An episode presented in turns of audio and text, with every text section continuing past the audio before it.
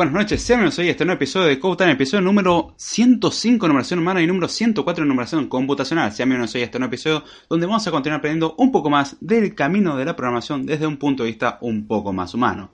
Así que bien, estamos otra noche más acá haciendo un nuevo programa de Code Time, ya volviendo un poco más a la normalidad, ¿no? Como la semana pasada que fueron 4 horas con 4 minutos.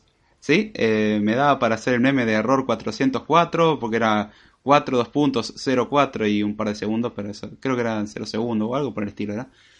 Pero en sí estamos haciendo otro nuevo episodio y esta vez ya volviendo un poco más a la normalidad, ya fuera de lo que es una celebración de las mil suscriptores, aunque hoy voy a hablar sobre un tema que hablé en ese último podcast eh, con respecto a la sorpresita y promoción. Dije que lo iba a hacer la semana pasada, al fin y al cabo como que me demoré y pasaron un montón de cosas. Estuve migrando el podcast, lo cual me trajo también problemas. Así que el que note algo extraño, el feed de cosas muy demasiado duplicadas, que ya por si habían algunas cosas duplicadas, ahora hay más cosas duplicadas. No se asuste, estoy haciendo mantenimiento y limpieza en todo eso. Pero mientras tanto, téngame un poco de paciencia. Así que bien, estamos otra noche acá para compartir buenos momentos de anécdotas, programación, algo bastante ameno ya sea para los que escuchan el podcast en vivo como los que escuchan en diferido. Los que escuchan en vivo, bien, van a poder eh, conversar, entre comillas, conmigo, va, participar, eh, haciendo alguna pregunta, alguna sugerencia, diciendo algo que les interese, mientras que los que escuchan en diferido, bueno, simplemente pueden escribir algún comentario o mandarme un mensaje por interno, que eso también se aprecia muchísimo. De hecho, el que escuchó el último podcast sabe muy bien que lo aprecio mucho y, y los lindos mensajes que he recibido, la verdad que no tengo mucho que decir al respecto, sino gracias. No me alcanza otra cosa que hacer, pues gracias. Mensajes como esos son, son de gran aliento y ayudan a permitir que el podcast siga adelante. Así que bien, vamos a empezar a saludar el chat de las personas que se hacen presente. A ver, ¿quién se hace presente por acá? Ah, por cierto, avísenme si se va entrecortando. Al que empezó en vivo sabe muy bien que hubo una demora. Agradecemos a mi querido ISP. Ya los que me escuchan de hace rato saben de lo que estoy hablando. Pero sí, mi ISP me volvió a causar problemas otra vez. Sé que eso es redundante, pero otra vez. Y eso implicó la demora. El que escuchen diferido, de esto no se entera.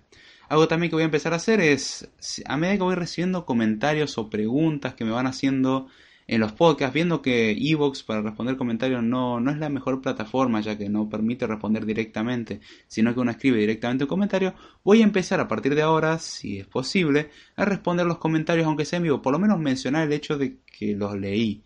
Y si es posible dar una respuesta aparte del tema que se habla en el podcast. Así que ya están advertidos. Voy a responder alguna que otra pregunta de una forma breve. No voy a dedicar todo un podcast, sino de última dedico un podcast a tratar el tema pero por lo menos mencionarlo a priori y decir que la próxima voy a hablar de ese tema. Así que bien, ya teniendo esto, ahora sí voy a empezar a saludar a la gente que se hace presente acá en el chat.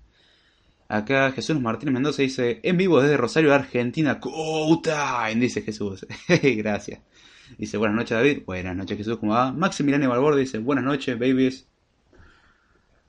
Chango, no puede ser así. ah, Maximiliano Valborde, algún día lo voy a traer por acá. Va a ser un desastre eso. Compañero mío de la facultad. ¿Cómo estás, Che? ¿Todo bien? Una semana sin verte. Dice, buenas noches. Dice, Jesús. ¿Todo bien? ¿Y vos, Jesús? Andas saludando acá. Todo súper aquí. Max, gracias. Esperando el podcast de 5 horas. No, no, aguanta, para, para. 5 horas más adelante. El de 4 fue una excepción la vez pasada que iban a ser 3. Me pasé. Fueron 4. Pero no tengo tanto tema para dar 5 horas. Puede que sí, pero no, no garantizo. Entonces, ante la no garantía, no hay 5 horas. Quizás cuando se llegue a un número decente de suscriptores, sí, ahí, ahí pasamos a las 5 horas. Pero por ahora no pasa eso. Así que ayuden a crecer el canal y sí. A ver, saludamos acá a Ignacio Caldós que dice: Hola gente, hola Ignacio, ¿cómo va? Todo, espero que estés muy bien y bueno, acá compartir un buen momento de programación. Dice de a ver cuándo hace un especial de varios este Chango, fíjate, hice uno de cuatro la última semana. Te voy a traer algún día, vamos a hablar. Hay muchos temas que hablar. Creo que te voy a traer para el debate si el software existe o no. A ver qué te parece. Es un tema que ya lo hablamos muchas veces, pero da para conversar por lo menos de a dos, es más divertido.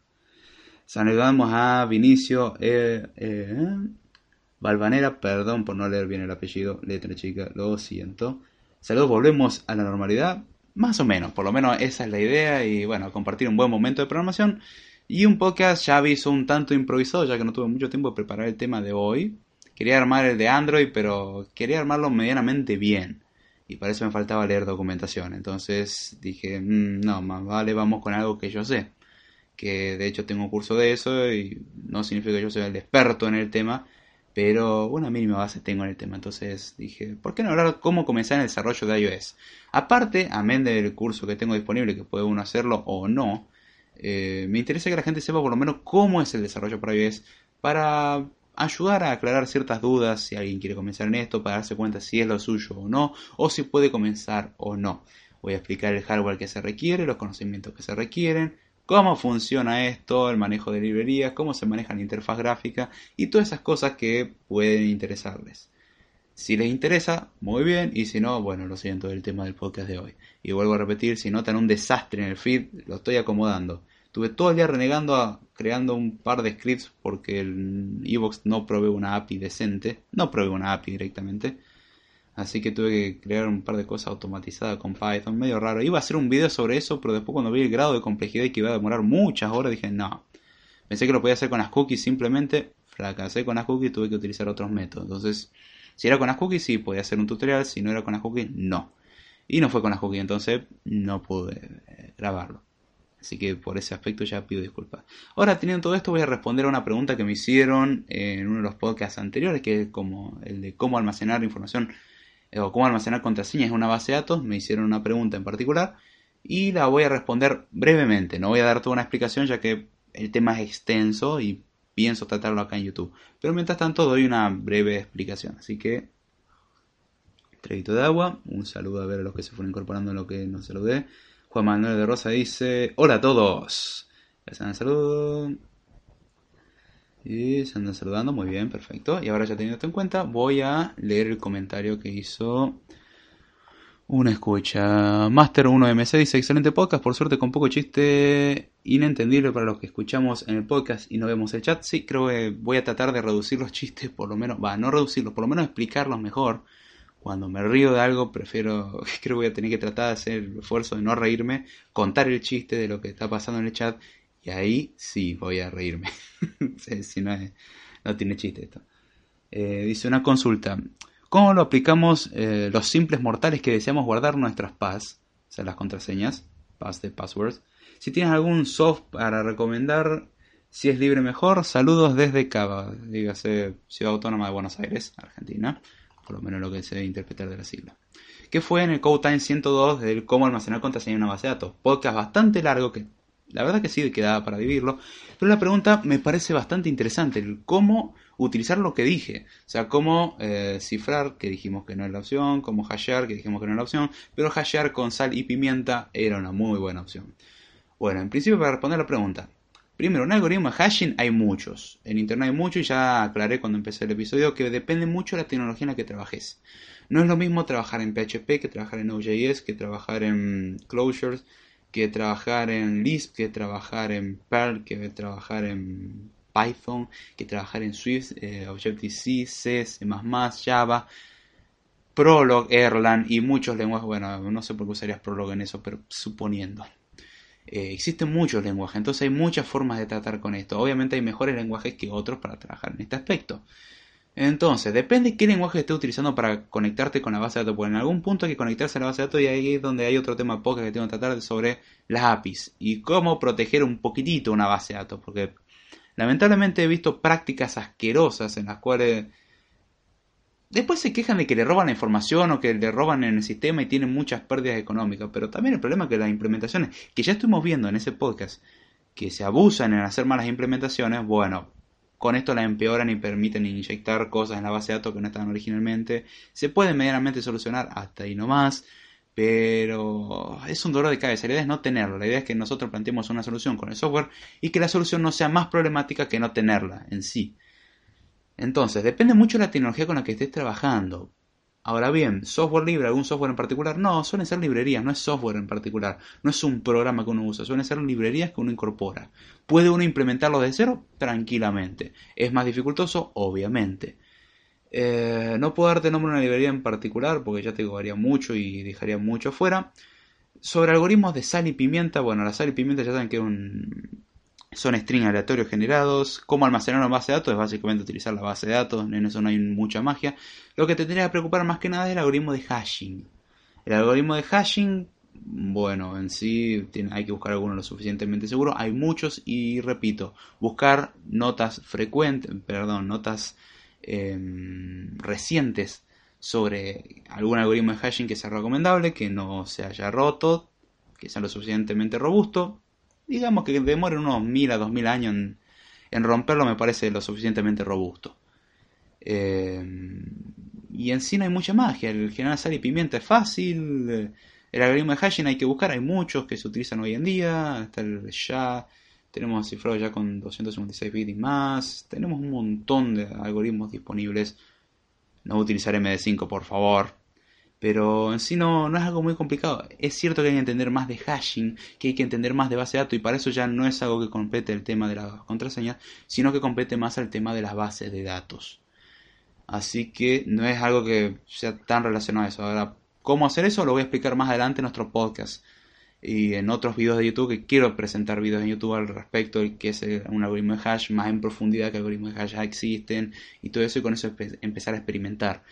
Pero eso va a ser más adelante. Mientras tanto respondo a la pregunta. Teniendo todo esto, voy a empezar a responder algunas cosas en el chat y comenzamos. Uy, perdón, choqué la silla contra el escritorio. Y comenzamos con el podcast y los temas de hoy. Eh, acá se están saludando. Dice Pablo Cárdenas, saludos desde Comodoro Rivadavia, Chubut, Argentina. Eh, muy bien, Pablo, ¿cómo va? ¿Todo bien? Saludo grande, che. Ah, ya te voy a hacer venir acá, Maxi. Eh, David, hoy escuché los cuatro horas de tu último podcast. Qué dolor de garganta. No, de hecho, aunque no te lo creas, no dolía la garganta. Eso sí, se notaba la garganta cansada. Pero no, no era un dolor de garganta. ¿Cómo hashean los algoritmos más famosos de hash? Mm, hay muchas técnicas. Respondiendo rápido a tu pregunta de Juan Manuel de Rosa, acá dice. Eh, los algoritmos de hashing. Maxi, podés responder vos también esa cosita. Vos también sabés el contenido. Pero un algoritmo de hashing generalmente se le pasa un string, porque un algoritmo de hashing toma una entrada y devuelve una salida, no es algo aleatorio. Pero, por ejemplo, sería mm, multiplicar a cada carácter, siendo que cada, carácter puede ser convertido en un ASCII, em, por algún número múltiplo de 2. O sea, ser, por ejemplo, el primer carácter multiplicado por 2, el segundo multiplicado por 4 y así. No me acuerdo si exactamente era así uno de los algoritmos existentes. Y lo que ibas haciendo era multiplicar cada uno y sumándolos. Es decir, el primer carácter multiplicado por 2 más el segundo carácter multiplicado por 4 más el tercer carácter y así. Cuestión de que siempre hay un offset decente y se va generando un número lo suficientemente grande que en realidad termina siendo overflow en algún punto, pero no nos importa mucho ese overflow. Y así se genera el hash. ¿Es perfecto? No. Ese algoritmo de hash puede generar alguna colisión en algún punto. Si se lo hace lo suficientemente bien, se puede saltar el tema de, la colisión, pero como la representación numérica no es lo suficientemente grande, en algún punto generamos una colisión, que es un problema grave de los algoritmos de hash. Creo que podría ser un podcast entero hablando de algoritmos de hashing, que es muy interesante. Nota mental, y como sé que la nota mental no me sirve, voy a anotar. Notes. Eh, algoritmos de hash para contar. Ahí está. Me, guardé el temita para investigar más en profundidad y, poder explicar sobre el tema. Bien, ahora sí, volvemos al al chat, Jesús Martínez dice, parte de esas cuatro horas son gracias a mí. Me siento culpable por desgastar la garganta del señor Giordana. Bueno, viste lo que era cuando estaba haciendo el curso de Swiss 4. Ahí me la hice, literalmente me la lastimé un poco. No, no puede hablar tanto y todo. Pero eso fueron muchos días, así que no, no te sientas culpable. Yo fui el que consintió eso, así que el culpable soy yo. La última vos incentivaste, pero yo hice caso. Así que bien, ya luego de... Debieron haber pasado como 20 minutos. A ver. No, no, 16 minutos 53, no es tanto. Habiendo respondido a esa pregunta, espero que haya quedado lo suficientemente claro, aunque sí, sé que no es lo suficientemente extenso, pero lo voy a responder en otro episodio. Voy a comenzar a hablar sobre el desarrollo de iOS. Moraleja, o mejor dicho, consecuencia, en algún punto voy a hacer mis primeras experiencias con iOS, como anécdota jordánica, ahí sí una anécdota. Cómo comencé y el por qué comencé y todo eso. Si está interesante que funciones matemáticas ocurren dentro de Hash, ¡puf! De hecho, las funciones hash son más algo del campo matemático que del campo computacional. date una idea. Demostrar cosas, las propiedades de inyectividad. Una función hash biyectiva, no, eso ya es peligroso. Una función hash inyectiva es algo muy bueno. Una inyectiva que no sea sobreyectiva es fantástico. Eso es lo que todo el mundo quiere para una función de hash. Pero bueno, esas serían funciones hash perfectas. Tema para hablar. Pregunta fuera el tema, ¿te gusta Age of Empires? No lo juego mucho, Jesús. Lo siento. No juego directamente. no juego a nada casi. Así que tengo una idea. Tengo otros pasatiempos. Bien, ahora comenzando con el tema de desarrollo de iOS. Sí, perdón el que escucha en diferido, pero ya avisé, van a ser los primeros 10, 15 minutos respondiendo a todas estas cosas. Ya teniendo todo esto en claro, puedo comenzar con el tema.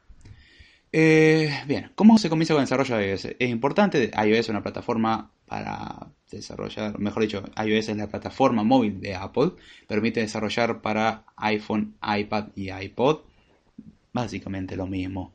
El sistema operativo es muy parecido en iPad, últimamente difirió un poco, pero a partir de iOS 11 para atrás, mm, la verdad que era bastante parecido. Ahora bien, ¿cómo se desarrolla en iOS? Para desarrollar en iOS, una de las grandes preguntas es, ¿se necesita tener un equipo con Mac? No necesariamente. O sea, no es obligatorio tener un equipo Mac. Algo que tiene Apple y no me gusta del todo es que se requiere sí o sí en algún punto de em, un equipo Apple. Si se quiere distribuir la aplicación. Ahora, si se quiere desarrollar la aplicación, no es necesario. ¿Es un poco más dificultoso? Sí, es cierto, no es tan fácil. Xcode, que es la herramienta que se utiliza para desarrollar aplicaciones para iOS, es mucho más eh, sencilla, te hace la mitad del trabajo. Es una de las mejores IDEs que he probado, sinceramente. Tiene sus buenos errores, no me malentiendan. Tiene una punta de errores que muchas veces son muy molestos. Pero comparado con otras IDEs, me gusta bastante. Es una de las que más me gusta, me siento más cómodo. Traga recursos como si no hubiese un mañana y por no decir que es pesada. Pero eh, me gusta bastante la idea. Es muy completita, la verdad que está bastante buena. La herramienta de desarrollo por defecto que se utiliza es Xcode, se lo utiliza en equipos Mac. Ahí es donde alguno puede apelar a tener un equipo Mac, hacer una Hackintosh o instalar Mac en una máquina virtual. Esta última aproximación es por ahí la más cabeza, por así decirlo, por no decir la más eh, complicada por el hecho de que hay que tener recursos suficientes. Más que nada si queremos correr el simulador, cosa que ahora voy a pasar a explicar. Pero si queremos correr un simulador en una máquina virtual, como bien, más vale que tenga un equipo con buenos recursos, porque si no, no vamos a poder. Si podemos tener una Hackintosh un poco mejor, y si podemos correr un equipo Mac de forma nativa, la verdad que mejor que mejor. ¿Hay que pagar para ser desarrollador eh, de aplicaciones para iOS? Sí y no. A priori, no para ser desarrollador. Ahora, para publicar una aplicación, sí. Y para aprovechar ciertas características de desarrollo, sí. Bien, ¿cómo se hace esto? Primero supongamos que tenemos un equipo Mac. Si tenemos un equipo Mac, lo que se hace generalmente es descargar e instalar Xcode, que anteriormente era un poco más complejo, hoy en día lo podemos descargar de la mismísima App Store. Uno va a la App Store, pone Xcode directamente, se descarga la aplicación, obviamente para eso hay que tener un Apple ID. Y otra cosita que suele ser necesaria muchas veces es registrar la cuenta con el Apple ID como desarrollador, que no significa estar en el Partnership Program, es decir, en el programa de desarrollo de Apple sino que uno se registra como desarrollador, es decir, como que le da un tag a la, a la cuenta, decir, bien, esta cuenta puede trabajar para desarrollar cosas. ¿Qué es lo que nos habilita esto? Bueno, en principio descargar Xcode, a utilizar eso para generar algunos certificados básicos de Xcode, ya que Xcode genera certificados para validar nuestras aplicaciones. Cuando uno comienza a desarrollar una aplicación, uno suele crear un proyecto nuevo. El proyecto nuevo le pide algo llamado, eh, bueno, el nombre, el lenguaje en que se va a desarrollar, para hablar de eso, un, Bundle Identifier. El Bundle Identifier es un identificador único de aplicación.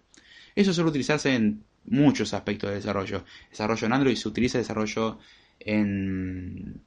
¿Cómo se llama? En Java se utiliza, en muchos desarrollos se utiliza. Y de un Bundle Identifier es un identificador único de una aplicación.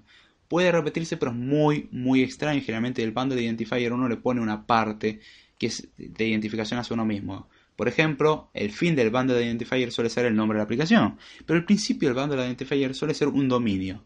Por ejemplo, si yo me llamo David Giordana y quiero crear una aplicación a mi nombre, pongo com.davidjordana. el nombre de la aplicación.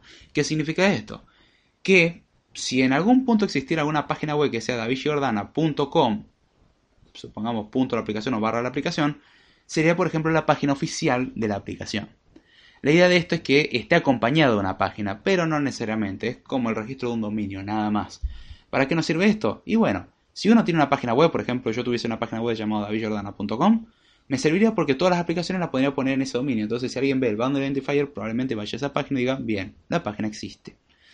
Con eso ya uno puede tener una mínima promoción de su aplicación. Otra ventaja de esta aproximación es que si uno desarrolla una aplicación con este bundle identifier, como va a tener el bundle identifier con punto es muy raro que exista esta persona llamada exactamente David Jordana. O puedo poner con.jordana.codetime. el nombre de la aplicación, que significa que con.jordana.codetime es el, entre comillas, nombre de mi organización. Y entonces con esto yo identifico de forma única todos mis desarrollos. Todos mis desarrollos van a comenzar con con.davidjordana.codetime.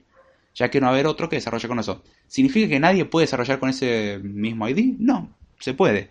Pero los proyectos utilizan eso, por ejemplo, cuando conectamos con otras APIs y eso por, eh, cuestiones de seguridad, nosotros damos el bundle identifier a nuestra aplicación. Entonces, cuando nuestra aplicación se conecta, la API va a solicitar, bueno, el bundle identifier. Como se fija el bundle identifier no coincida con el que nosotros registramos, significa que la aplicación no es la original.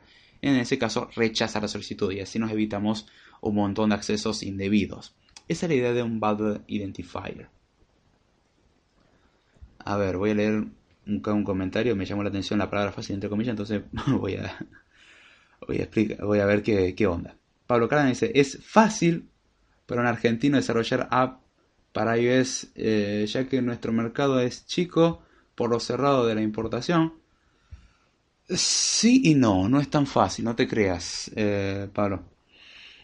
Está muy bien valorado, sí, pero el tema de conseguir una cuenta de desarrollador y pasar algunas cuestiones de cobrar en dólares en Argentina... Mmm, eso es un poco más doloroso. Se puede, sí, ahora estoy viendo de registrar una cuenta directamente en Argentina y no desde afuera. Pero mm, no es tan fácil de ese punto de vista. Está pensado para desarrollo en Estados Unidos. Esa es una desventaja que no mencioné. desarrollo en iOS es Apple y Apple se centra en Estados Unidos. No es que no funcione en otros países, pero su atención al cliente y su calidad está garantizada para los Estados Unidos. El resto, bien, gracias. O sea, si te anda muy bien y si no, lo siento. En Latinoamérica, más que nada, lo siento. Si trabajas para una empresa, todo esto te lo van a dar, entonces no te tienes que preocupar. Si trabajas como freelance, tienes que tener una cuenta de desarrollador. Muchas veces tienes que recurrir a una cuenta extranjera. Así que no es tan fácil. Es fácil en el sentido de que es muy reducido el mercado y a nadie le interesa, sí. Todo el mundo piensa en desarrollar para Android. Es una ventaja, hay tanta competencia. Pero el tema de tener una cuenta de desarrollador es otro trámite. O sea, como que tenemos pro y contra. En cambio, tener una cuenta de desarrollador en Android es muy fácil y desarrollo en Android es más difícil. Ahí tenemos una diferencia. Por lo menos personalmente lo veo y es más difícil. Me resulta mucho más fácil desarrollar para iOS. Jesús Martín Mendoza dice, hace algunos años esto que estás diciendo hubiese sido una joya. Lamentablemente no hay mucha información así como la describes. Si alguien que recién quiere iniciar, eh, si alguien que recién quiere iniciar, este podcast será una maravilla. Sí, si hay alguien que quiere iniciar, este podcast va a ser algo bueno, yo por lo menos lo estimo. Me hubiese gustado que a mí también me hubiesen comentado todo esto. Yo tuve que aprender inglés para hacer todo esto. Y no es muy bueno mi nivel de inglés, va, es aceptable. Cualquier duda y consulta sobre niveles de inglés Maximiliano borde lo buscan, le preguntan. Él conoce mi nivel de inglés, es una persona que estudia conmigo, compartimos muchas cosas en la universidad conocimiento lo puedo poner más o menos a la par, algunas cosas sabré más yo, algunas cosas sabré más él, pero en general los conocimientos de la carrera los suele tener él también. Entonces cualquier pregunta también vale hacérsela a él. Dígase para molestarlo un poco. Ah, muy bien. Ahora, teniendo todo esto en cuenta, ¿dónde me quedo? Bueno, el desarrollo de una aplicación, además de tener un bundle identifier como identificador único, hay que tener en cuenta, en el caso de iOS, que se requiere Xcode. Y Xcode tiene dos formas de desarrollar. Una es mediante un proyecto y otra es mediante Playgrounds. Ahora bien, ¿con qué se desarrollan estas dos cosas? Ahora voy a pasar a explicar qué es cada uno. No se asusten. Primero se necesita algo con lo cual interactuar con el sistema operativo y para dar las órdenes. Perdón, Maximiliano Valverde hace un pequeño quejido en el chat. Sí, sí, que te pregunten a vos, Chango. Vos sabés también, así que no te hagas. Jesús, molestar un ratito, hazme el favor. Ah, ahora sí, volviendo. ¿Con qué se interactúa eh, con iOS? Bueno, para desarrollar para iOS o para Apple en general, porque también vale para Mac esto y para tvOS y para WatchOS que no es WatchOS o WatchOS, em, se suele utilizar un lenguaje de programación. Originalmente era Objective-C, que era básicamente, como su nombre indica, el lenguaje de programación C orientado a objetos. O sea, le agregan la capacidad de ser orientado a objetos trae todas las ventajas del orientado objeto, el orientado objeto tiene sus desventajas. Es un tema que me, gustaría hablar algún día sobre las ventajas y desventajas. Sé que hace dos años hablé sobre la programación orientada a objetos, pero no hablé sus ventajas y desventajas, hablé sobre las ventajas o las características. Ahora toca hablar de ventajas y desventajas. Algunas pocas las voy a empezar a hacer de nuevo por cuestiones de renovar contenido en base a mayor conocimiento que puedo aportar. Y de paso la redundancia ayuda a la memorización. Ahora bien, originalmente se usaba un lenguaje de programación llamado Objective-C Hubieron varias veces que lo intenté, pero no con mucho esfuerzo y sin conocimientos de inglés. La verdad que me costó muchísimo y lo dejé. La sintaxis no es la más agradable, tengo que admitirlo. Comparado con C, me resulta mucho más fácil la sintaxis de C. Tiene sus similitudes al desarrollo de C porque está basado obviamente en C, como su nombre lo indica. Pero también tiene un par de variantes en la, en la sintaxis medio molesta. El, llamado a funciones es entre corchetes, lo cual me rompió la cabeza y ahora leo entre corchetes y digo ya está, Objective-C. Parece mucho al Lisp en ese aspecto de poner en vez de entre paréntesis poner entre corchete. No sé por qué hacen eso. Pero bueno, hace unos años lanzó Apple su propio lenguaje de programación, aparte de lo que se hacía Objective-C, que ya es algo antiguo, que es el lenguaje de programación Swift. Un lenguaje de programación que en principio para los argentinos suena como marca de pateo picadillo, y me cuesta tener que explicar cada vez que cuando digo Swift no estoy haciendo referencia a una marca de picadillo y cuando digo estoy programando Swift no estoy abriendo una lata de picadillo o comiendo mortadela, pero bueno, Swift es un lenguaje de programación desarrollado por Apple hace unos años, calculo que cuatro años atrás más o menos. Estamos en la cuarta versión, así que cuatro años tendría que ser. Actualmente, como acabo de decir, está en la cuarta versión, Swift 4. monedita, no me acuerdo exactamente la versión, y ha cambiado mucho de Swift 1, Swift 2, a Swift 3 fue un gran salto, de Swift 1 a Swift 2 más o menos, Swift 2 a Swift 3 fue un gran salto, de Swift 3 a Swift 4 no es tan grande el salto, y con ese lenguaje uno puede programar. Ahora bien, si yo no sé Objective-C y yo no sé Swift, ¿yo puedo programar para iOS? Sí y no. ¿Por qué digo esto? Otra cosa que me olvidé avisar es que yo estoy hablando de desarrollo nativo, no estoy hablando de desarrollo multiplataforma, cross-platform, mediante cosas como Xamarin.net y cosas así, ni PhoneGap. Estoy hablando de desarrollo 100% nativo que permite sacarle el jugo al hardware, y el jugo al desarrollo y el jugo a la librería, que no es lo mismo que el desarrollo híbrido. Eso es algo a tener en cuenta. O el desarrollo multiplataforma. Entonces, si consideramos solamente desarrollo nativo, ¿son los dos únicos lenguajes? Y sí, prácticamente sí. Se podría hacer en otro, pero sí. Si no sabes Objective-C, aprende Swift. Hoy en día, ¿qué recomiendo? Yo recomiendo más aprender Swift, ya que es el lenguaje más reciente, es al que Apple empieza a dar soporte. Lamentablemente la documentación no es tan completa, eso tengo que admitirlo. Hay muchos ejemplos de Apple todavía dados en Objective-C, ya que muchos desarrolladores de Apple comenzaron con Objective-C, entonces listo, está bien, comenzamos en Swift, hago la, traducción en mi cabeza y ya está. Cuando leo una respuesta en Stack Overflow, muchas veces me obligo a mí mismo a tener que leer Objective-C a pesar de no saber Objective-C. Pasados los años, uno se acostumbra y bueno, ya cuando te acostumbras un poquitito, como que bien, ya sabes interpretar sintaxis rápidamente, aunque no hayas programado nunca en eso, no te da la capacidad de escribir, pero sí por lo menos una lectura muy tosca. Es como cuando sabes algunas palabras de inglés y puedes leer de forma tosca, o sabes español y puedes leer algo de italiano o francés de una forma muy, muy, muy tosca. Bueno, exactamente lo mismo, pero en En el caso de un lenguaje de programación, como es más limitado en nivel sintáctico, listo, un poco más fácil. La semántica en general de todos los lenguajes de programación imperativos suele ser más o menos parecida, más que se sabe que es, eh, proviene de C o hereda de C, listo Sabemos que podemos acomodar varias cosas en la cabeza y podemos medianamente interpretar. Pero lamentablemente no toda la documentación está en Swift. Eso es una desventaja. Paso a leer algunos comentarios del chat. Eh, por ejemplo, Dalí, yo desde México, si llegase a crear una app, solo será distribuida en la tienda de México o si quiero a nivel mundial es otro show. No, de hecho, si tenés una cuenta de desarrollador, por defecto la aplicación es mundial vos podés programar para que sea solamente regional. Pero por defecto la aplicación con iTunes Connect, vos te conectas, lo podés configurar y podés restringir por zonas o podés dar directamente alcance global, que es lo que se recomienda. Ahora, el problema del alcance global es que muchas veces la gente lo va a buscar en inglés. Porque si lo pones solamente en español hay un defecto. El que sabe inglés no puedo usar la aplicación. Si quieres darle un mejor alcance a la aplicación, tendrías que desarrollarlo en español y en inglés, que no es tan complicado como suena. De hecho, una vez que se acostumbra a uno, la verdad que es bastante sencillo, utilizando archivos de strings, que se llama para las traducciones, y ya con eso uno maneja inglés y español. Puede poner uno por defecto en idioma de inglés, y después si detecta que en el sistema operativo esté español, lo pone en español. Entonces, listo. Uno puede trabajar de forma cómoda y la aplicación ahora es disponible para todo el mundo y cualquier persona que o sabe inglés o español la va a poder usar. Cuestión de que la mayoría se supone que sabe inglés a nivel internacional. Entonces, listo, aunque sea un básico. Y ya está tu aplicación es internacional y de paso es internacionalizable, es decir, puede ser utilizado por alguien de otro país entendiendo lo que está haciendo. Maximiliano dice, yo soy totalmente un oyente aquí. No, no, vos sos el esesiano, chango. Vos también sabes. Eh, ¿Qué tal es David en el día a día, Maxi? Uy, para ahí me hundió. Acá Jesús le pregunta a Maxi qué tal es David en el día a día. Maxi dice, es un de risa, no te das una idea. Gracias, che.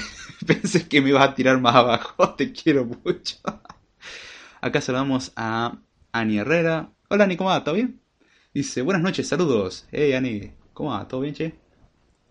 Ani, buenas noches. Hola Jesús, que se están saludando. Juan Manuel dice, Sardana. Bueno, bien, se andan saludando. ¿Cómo van, che? Ah, por cierto, pasen por el podcast Mentes Literales, un podcast de literatura. Aunque no le guste la lectura, les va a hacer amar la lectura. A mí por lo menos no era muy adepto a eso y yo ahora me encanta leer y las recomendaciones que tienen son buenísimas. Ella y Mix eh, hacen una muy buena combinación, muy lindo podcast. Aunque el género no me guste, me dan ganas de leer el libro, desen una idea. Excelente podcast de literatura, pasen por ahí, 100% recomendado, menteliterales.com. Acá dice Maximiliano y Malborde, sinceridad al palo, amigo. Gracias, che. Por lo menos dijiste que hago reír. No sé si eso es bueno o es malo. Supongo que es bueno. Gracias. Así que bien. A ver. Bueno, Maxi, yo soy quien paso a molestar a David de tanto en tanto. Ahora espero me ayudes tú. Bueno, ahora lo tengo a Jesús en el chat y a Maxi en la vida real. Bien. Qué buena combinación. No, no molesten para nada, yo me río mucho. Pregúntale a Maxi si no cómo manejo el humor negro con eso. De hecho, eso que acabo de decir puede ser tomado como humor negro. No sé qué, decir, Maxi. Ahora bien, el desarrollo es... Eh, ya sabemos que tenemos, bueno, ya comentamos el tema de la internacionalización, ya comentamos el tema de los lenguajes, la desventaja de Swift que no tiene tanto documentación, aún así Apple brinda la documentación, Xcode viene con la documentación incorporada, lo cual eso ayuda bastante, se agradece muchísimo, es muy cómodo y bastante poderosa la herramienta de búsqueda, porque uno busca un tipo y ya le lleva los métodos, está muy bien. Y ahora vamos a pasar a hablar qué pasa si no sabemos los dos lenguajes. Bien, en principio no podemos trabajar, salvo que trabajemos en entornos multiplataforma, por lo cual antes de siquiera intentar desarrollar una aplicación, aprender los lenguajes. O, u Objective-C, perdón, o el caso de Swift. Yo recomiendo, eh, no porque tengo un curso, eso es un incentivo también, pero yo recomiendo personalmente aprender Swift, ya que es el último lenguaje. Me gusta mucho su sintaxis, es muy simple y tiene bastante poder expresivo, que no significa que sea un lenguaje por más poderoso que otro. Tema hablar en otro podcast también. Swift es un lenguaje que la verdad me gusta mucho, tiene sus buenas peculiaridades, los pros y contras, podcast hablar de eso. Eh, apréndanlo, aunque sea las bases. O sea, aprendan al, punto de orientado a objetos y orientado a protocolos cosa que mucha gente alardea que es orientado a protocolos y es un nuevo paradigma, he de discrepar completamente. El orientado a protocolo existía de hace muchos años atrás con otro nombre. Interfase se llama. Mm, y delegación y patrones de diseño. O sea, el orientado protocolo le pusieron protocolo. Son interfaces con superpoderes o superdotadas, básicamente. Con esteroide, como lo quieran llamar. Pero en ese aspecto eh, hay que aprender por lo menos esa base para poder comenzar a desarrollar. Ahora bien, yo dije que una vez que uno tiene lenguaje, uno tiene dos posibilidades, crear un proyecto y crear un playground. Eso se hace mediante Xcode, la herramienta que ya dije cómo se descargaba, y ya teniendo Xcode, vamos a explicar lo que es un playground. Un playground es un área de juego, básicamente, como se lo conoce. Um, sí, la traducción directa, playground. De hecho, la Xcode cuando uno crea un nuevo playground dice playground, sustantivo, lugar donde se juega o algo así. Eh, un comentario con chiste que viene en Xcode. Pero la idea de Playground es que uno puede escribir código y probarlo en tiempo real. Cuestión de que uno a medida que va modificando el código se va modificando en lo que uno va viendo. Uno puede crear una vista y agregar botones y agregar elementos. Y con esos elementos uno en el Playground se va refrescando. Eso está bueno para hacer prueba en tiempo real. Desventaja del Playground. El Playground tiene ventajas. Primero, se hace en tiempo real, eso es muy cómodo para hacer pruebas. Desventaja, traga recursos como si no hubiese un mañana, y salvo que tengan una computadora muy bien potente, una Mac bien potente, es decir, que si compran el modelo base vayan soñando nomás. Pero si no, le va a tragar recursos y muchas veces más lenta la ejecución. Probando con scripts, o sea, creando scripts que no requerían vista, o sea, era puro texto en consola la ejecución era mucho más lenta porque se toma un tiempo entre que uno deja de escribir, compilar todo y mostrar el resultado. Y muestra el resultado en cada etapa. Si uno imprime algo, muestra el resultado ahí. Si uno hace un cambio en una variable, muestra el cambio en la variable. Si uno crea una vista, muestra la vista. O sea, ocupa mucha memoria porque tiene que guardar una instancia de todo. O sea, una, una, una imagen de memoria de cada cosa que va creando. Lo cual, si alguien tiene mínimo cerebro y uno tiene que tener una copia de cada estado del programa, no necesitamos conocimiento de programación, ni un estudio universitario, ni un terciario, ni siquiera un secundario, simplemente sentido común, para darse una idea que si tenés que tener una copia de cada cosa, mientras que originalmente solo haber una sola copia, se va a ocupar mucha memoria. Eso en algún lugar se guarda. ¿En dónde? En memoria. Entonces ocupa mucha memoria. Además que cada vez que nosotros escribimos algo se tiene que recompilar. Obviamente eso está medianamente optimizado ya que no recompila todo sino que recompila parte. Pero aún así, al tener que compilar, aunque sea una parte del código, está compilando, lo cual requiere procesador. Y nuevamente llevamos cosas a memoria. Y así, si volvemos a cambiar todo, algo desde el principio del programa, hay que recompilar la gran parte del programa porque depende de todos esos valores. Y con eso hay que volver a ejecutar y bla, bla, bla. O sea, es una tarea muy pesada. ¿Cuál es la otra forma de trabajar? Directamente desde el editor de Xcode, uno empieza a escribir código, empieza a crear los archivos en Xcode y listo. Swift Playground, ¿cuál es la ventaja? Bien, uno puede crear eh, playgrounds desde iPad, es una ventaja que hay en las últimas versiones de iOS, es iOS 11. Em, en el caso de Xcode uno puede crear playgrounds, pero aún así ambas cosas son pesadas. Yo recomiendo personalmente, de última creen una aplicación de línea de comandos si es solamente texto. Escriban todo su código ahí ejecútenlo, es muchísimo más rápido, por lo menos el doble de rápido que hacerlo en Playground. No van a tener los estados intermedios, eso es cierto. En ese aspecto es más lento. Pero si lo que van a trabajar no tiene vistas, no se preocupen por eso. Y si lo que van a trabajar con vistas, háganlo con cuidado porque va a tragar recursos. Y muchas veces Playground crashea y eso es un problema. Pequeña solución a, la cuestión es simplemente eh, en el Playground que uno acaba de crear, cambiar la configuración. Tiene una opción en la consola de poner en vez de ejecución automática, ejecución manual. Entonces uno puede escribir todo el código y darle a correr al Playground. Es un poco más rápido ya que no anda recompilando todo el tiempo y no, no ocupa por lo menos procesador entre medio mientras escribimos. Obviamente, cuando terminamos de escribir tiene que compilar todo, no hay vuelta. Pero se evita todo ese proceso de ocupar memoria y procesador de forma innecesaria. Es un poquitito más lento que el Playground por, eh, por sí, pero ocupa mucho menos recursos, entonces es más rápido. En lo que es a consumo de recursos es menos y al consumir menos puede hacer más. Mientras que la otra forma es más rápido en cuanto a mostrar cosas, pero ocupa más memoria, con lo cual se hace más lento. Espero que se entienda esa referencia. O sea, podemos elegir Playground de forma nativa automática o Playground en modo manual o lo que yo recomiendo, código y déjese de molestar. Si quiere probar cositas con vistas, sí, pruebe con Playground. Pero aún así, cuando uno ya aprende a desarrollar de forma correcta, muchas veces no necesita el Playground. Es muy lindo para el principiante, pero ocupa mucho recurso y hacerse adicto a eso es problemático porque, por ejemplo, yo algo que utilizaba para crear una API para hacer request a otra API, estaba creando un, mejor dicho, un script para hacer request a una API, que la API me da las cosas en parte, entonces tenía que obtener un resultado y en base al resultado hacer otro request y así sucesivas veces. Pasaba de demorar unos 5 a 7 segundos ejecutando desde modo normal, es decir, como si estuviese creando un programa compilado directo, a demorar unos 15 a 20 segundos haciéndolo en Playground. Diferencia, estoy hablando de algo que no tocaba interfaz gráfica, solamente era texto y conexión a internet. Y ambas hacían la misma conexión a internet con los mismos recursos. ¿Qué significa eso? Playground es más lento, no hay vuelta. Está bien, uno diría, la máquina tuya es lenta. Sí, pero aún así el cuello botella se nota. Ahora bien, voy a mm, leer algunos comentarios porque empezaron a escribir. Bueno, Maxim, acá dice Maximiliano Borde. Me alegro mucho, yo lo molesto en la vida real 24 a 7. Sí, es verdad. Es verdad. Ah, Ani dice, che, gracias por la publicidad. Después te mandamos el PayPal. No, no, no, che, che, che, che, no. Acá no, en ese aspecto por lo menos no. Eh...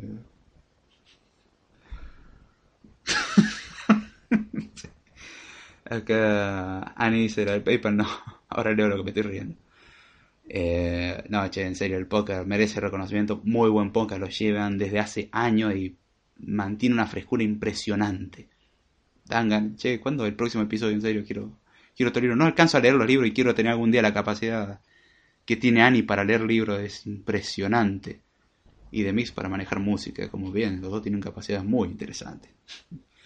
Pero no, el podcast, sinceramente, ya fuera de chiste, muy recomendado. Acá dice Maxi Borde, yo soy negro en el Cora. Sí, eh, Maxi es negro.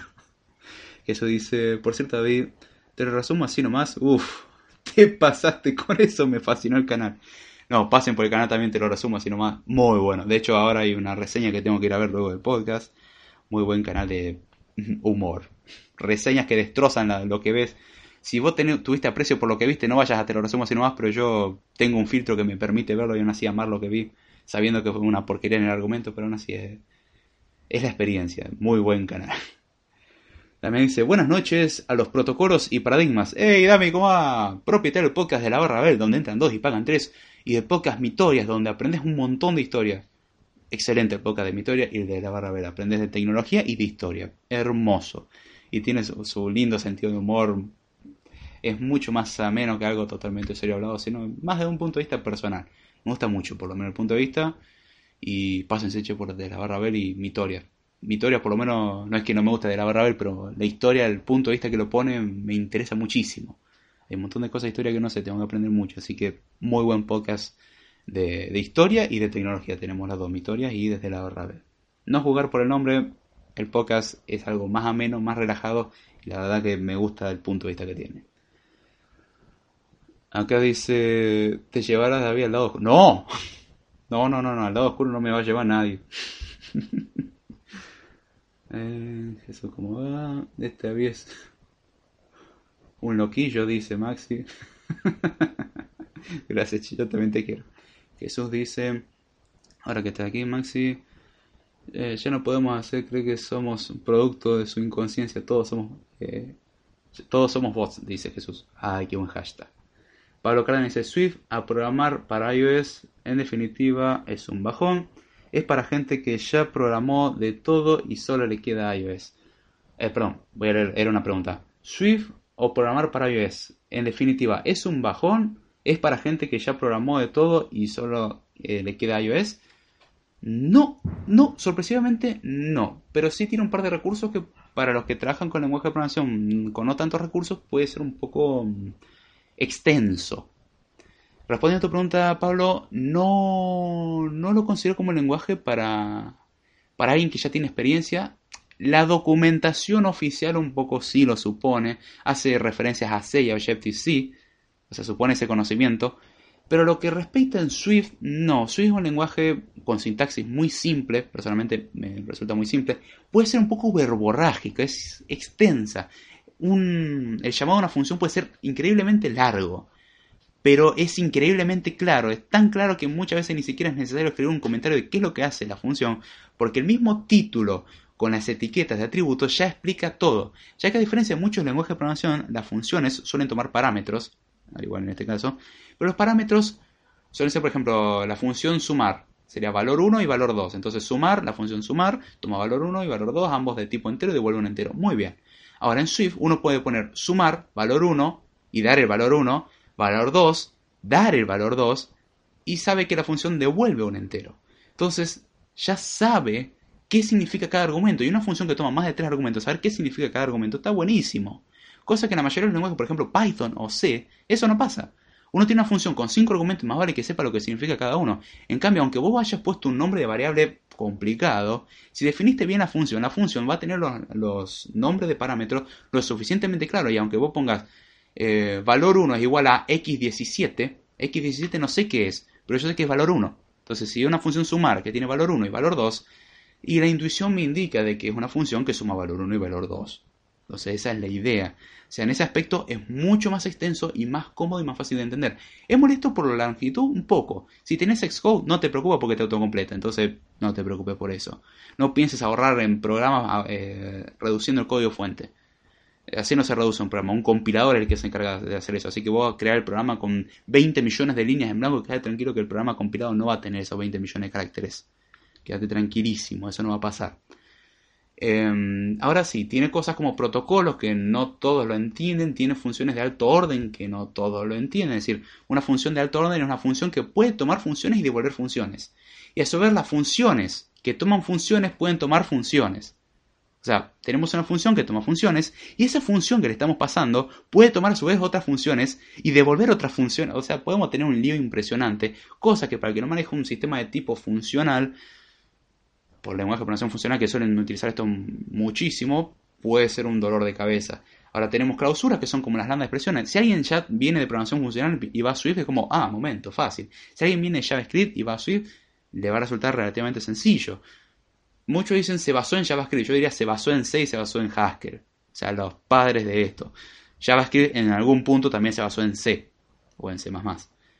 Eh, y algunas cuestiones de lenguaje de programación funcional. Entonces, no es para decir de que no, Swift se basó en, JavaScript. Es cierto que tiene mucha notación similar, pero en ese aspecto Swift no lo considero para alguien avanzado.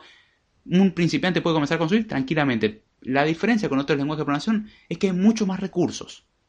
O sea, tiene, un, por ejemplo, un pattern matching poderosísimo comparado a otro lenguaje de programación como sé que tiene un pattern matching, la verdad que bastante escueto. Entonces, en ese aspecto es muy poderoso y podemos aprovechar esa característica. Ahora, para sacarle el jugo a todo eso es mucho más largo. Por eso el curso de Swift 4 que tengo es larguísimo, porque tiene mucho contenido, cosa que si tuviese que hacerlo de C creo que sería más corto. Porque más corto el contenido, tenemos menos recursos y podemos hacer exactamente lo mismo, ambos son Turing completo. No hay diferencia. Pero tienen ahí esa, esa variación. Ahí donde está la, la cuestión. Uno, un principiante puede comenzar con Swift tranquilamente. Para el que quiere iOS, le recomiendo directamente Swift al que quiere programar para Linux, le recomiendo también Swift. O sea, por lo menos para crear scripting, no hay tantas librerías, eso es cierto. Pero para hacer scripts simples, se puede programar desde Linux. De hecho, desde que lo hicieron personas, uno puede programar en Linux. Así que esa no es una excusa. O sea, no, yo no tengo Mac, no puedo programar. No, puedo programar desde Linux.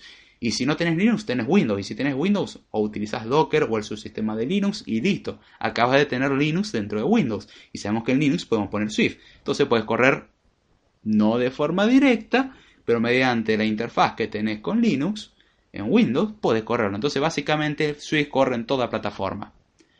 Obviamente, lo más recomendable es correrlo en Apple. Apple. ¿Está pensado para Apple? ¿Se puede programar en Linux? Sí. ¿Se puede crear librerías para cualquier sistema? Sí. De hecho, el manejador de paquetes de, o el gestor de paquetes. A ver, el Package Manager. Sí, creo que el Package Manager, o sea, el manejador de paquetes de, de Swift está pensado para funcionar en Linux y en Mac funciona de la misma manera. Xcode abstrae todo eso. Es una IDE. Xcode es un entorno de desarrollo integrado, IDE, del inglés. Integrated em, Development eh, Environment. Sí, calculo que esa es la traducción. O Developer Environment, algo así.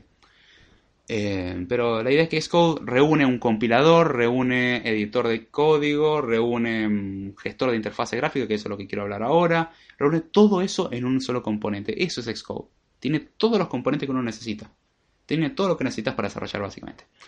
Mientras tanto en Linux tenés que tener un editor de texto por tu cuenta, tenés que tener el compilador que te lo tenés que descargar y escribir código fuente. O sea, más o menos lo mismo. O sea, puedes escribir todo lo mismo desde Linux sin problema. Puedes desarrollar desde Linux. Ahora, si vos querés distribuirlo, no. Ahí necesitas una Mac. Eso es diferente. Así que espero haber respondido a tu pregunta, Pablo. Jesús dice: Deja de solo los recursos de abrir el espacio de disco. No se diga los 10 GB de espacio más muchos gigas más por cada proyecto, más los simuladores, etc. Eh, bueno, ese es otro tema que gracias por hacerme acordar, Jesús. Eh, acá dice otra pregunta Jesús. Dice, pregunta David. En la app de iBooks en el iPhone, al abrirla se ve como difuminado en el fondo de pantalla y el, catálogo de los libros encima de manera resumida. ¿Sabes cómo hacer eso? Eh, que quede el fondo de pantalla en el fondo de la app. Eh, hay varias formas de hacerlo respuesta, voy a responder las dos cosas. Primero voy a responder esto último. En cómo hacer que se vea, en principio, una aplicación Es... No, para eso lo voy a responder mejor en, en la parte cuando hablo de interfaz gráfica y cómo funciona. Voy a responder primero lo otro. Eh, deja los recursos. El espacio en disco, sí, es cierto. Xcode pesa como 4 GB y medio al descargarlo. Luego de que uno lo descarga, lo abre, se instalan todos los componentes de Xcode que no requieren internet, pero se instalan. Pasa a ocupar 9 GB. Eso incluye simuladores. Ahora bien, si uno quiere instalar más simuladores, los simuladores suelen ser la última versión de cada simulador. ¿Cuál, ¿Qué es un simulador en Xcode? Lo mismo que en cualquier otra cosa. Un simulador, entre comillas, una máquina virtual en la cual podemos correr una aplicación, ya sea de Mac, bueno, de Mac no es necesario porque lo corremos en el mismo equipo Mac. De iOS, podemos correr de WatchOS, de tvOS, en iPad, en distintos dispositivos podemos ir probándolo. Si nosotros no queremos poner nuestro propio dispositivo para no arriesgarlo y o no queremos ponerlo porque no lo tenemos, porque imaginemos que no tenemos iPhone, pero aún así queremos desarrollar para iOS, o no tenemos un Apple Watch y queremos desarrollar para WatchOS, se puede. ¿Por qué? Porque tenemos un simulador. El simulador no es perfecto, tiene limitaciones, pero tiene la ventaja que es un entorno controlado, en el cual uno puede decir bien, a ver, simula que tenés poco internet, simula que te quedaste sin internet, simula que estás en distintas localizaciones, simula que te llega un mensaje, simula que te llegan notificaciones, simula un montón de cosas. Uno puede configurar todo eso y por eso el simulador de iOS tiene, por ejemplo, la aplicación de ajustes, tiene la aplicación de contactos, tiene la aplicación de calendario. ¿Para qué? Para que si uno desarrolla una aplicación que requiere acceder a los contactos, o requiere acceder a algún ajuste, o requiere acceder mm, al calendario, ya tiene citas precreadas, tiene contactos precreados y tiene ya las configuraciones hechas. Entonces uno puede cambiar las configuraciones y ver cómo reacciona la aplicación. Uno puede agregar contactos o ya usar los contactos preexistentes. Porque imagínese uno, quiero probar la aplicación y cada vez que le quiero probar tengo que agregar contactos. No tiene chiste. Entonces ya viene con algunos contactos precargados. Es un mini iOS corriendo literalmente el simulador. Podemos navegar por internet, tiene todos los recursos básicos que tiene iOS. Esa es la ventaja del simulador. Ahora bien, el simulador que se descarga por defecto con Xcode es el último, la última versión. Problema. Ah, hay veces que queremos desarrollar para plataformas anteriores u otros dispositivos. ¿Cómo hacemos con eso? Podemos descargar los simuladores para versiones anteriores. Eso ocupa espacio. Cada simulador tiene su peso y de por sí Xcode, luego de hacer ciertos trabajos y muchas simulaciones, pasa a ocupar espacio de disco oculto. Dentro de la carpeta, em, bueno, en Mac la estructura de archivo es simple, tenemos la raíz, dentro de la raíz tiene una carpeta llamada users, dentro de users tenemos el usuario actual nuestro, dentro del usuario actual nuestro tenemos una carpeta llamada libraries y dentro de la carpeta libraries tenemos una carpeta llamada application support. La application support tiene todos los archivos temporales y de configuración de las aplicaciones. Usted se preguntó por qué si borra una aplicación y la vuelve a instalar sigue teniendo la misma configuración, porque está guardada. Uno borra la aplicación en sí, pero las configuraciones se guardan. Y hay veces que la configuración pesa más que la aplicación. Y eso me quedó muy claro una vez que borré unos archivos temporales que generó Xcode y liberé 16 GB. Y recordemos que Xcode pesaba 9. Entonces liberé más espacio de lo que pesaba el mismo Xcode. A medida que fui simulando se volvió a ocupar el espacio. Esos son bugs en parte. La idea es que lo vayan corrigiendo. Pero mmm, tener en cuenta, Xcode va a empezar a crecer. Es como el sistema operativo, uno instala Windows y uno dice, ¿por qué si hace seis meses, o sea, no le instalé nada y pesa mucho más? ¿Y porque crece? De hecho, por el funcionamiento del sistema de particiones NTFS, de por sí una partición Windows crece aunque uno no instale programas. Cada vez que uno crea un archivo y lo elimina, aunque lo elimine, hay un pedazo de archivo que siempre va a quedar guardado en el FMT. Creo que se llamaba FMT, si no me equivoco que encima el FMT está duplicado en, el sistema de archivos NTFS, entonces tenemos un pedacito de un archivo que nunca se va a borrar y si borramos eso corrompemos el sistema de archivos. Así que no se puede borrar. Para los que trabajan en ciberseguridad, eso es un sueño, ya que muchos archivos son livianos, entonces ya pueden ver el contenido. Pero para los que quieren esconder información es más complicado. Ahora bien, volviendo al tema. Ahí ya vemos una desventaja de Xcode.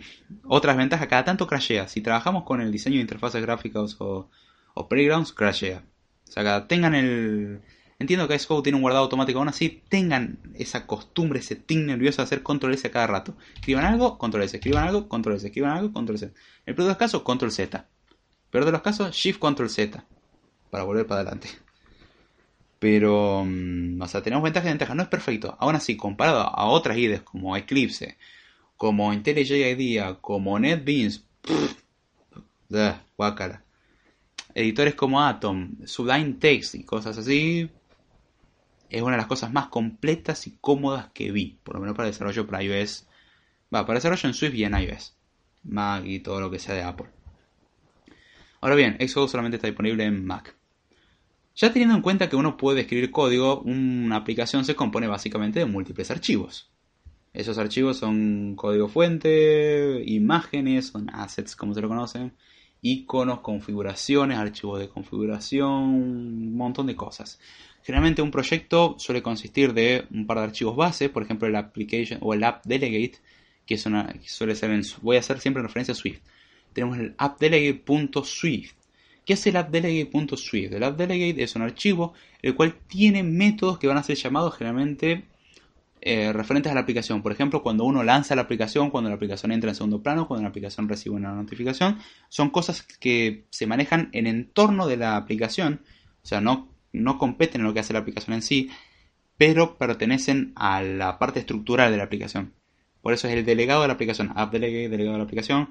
Básicamente las tareas importantes de la aplicación se las deriva al app delegate. Es un archivo no tan tocado, no tan modificado que digamos, pero hay veces que es necesario. Por ejemplo, cuando recibimos notificaciones hay que eh, admitir que se reciben notificaciones desde el app delegate. Perdón. Em, para procesar notificaciones, para recibir mensajes desde internet, para enviar información muchas veces o para configurar cosas que no dependen de la aplicación y que dependan más del sistema operativo, o sea, desde el app delegate. Tenemos archivos como el viewcontroller.swift, ahora voy a empezar a explicar esto. Tenemos archivos como eh, el nombre de la aplicación .storyboard o my application storyboard o storyboard.storyboard, que el storyboard es básicamente un archivo que nos permite plasmar la interfaz gráfica de usuario.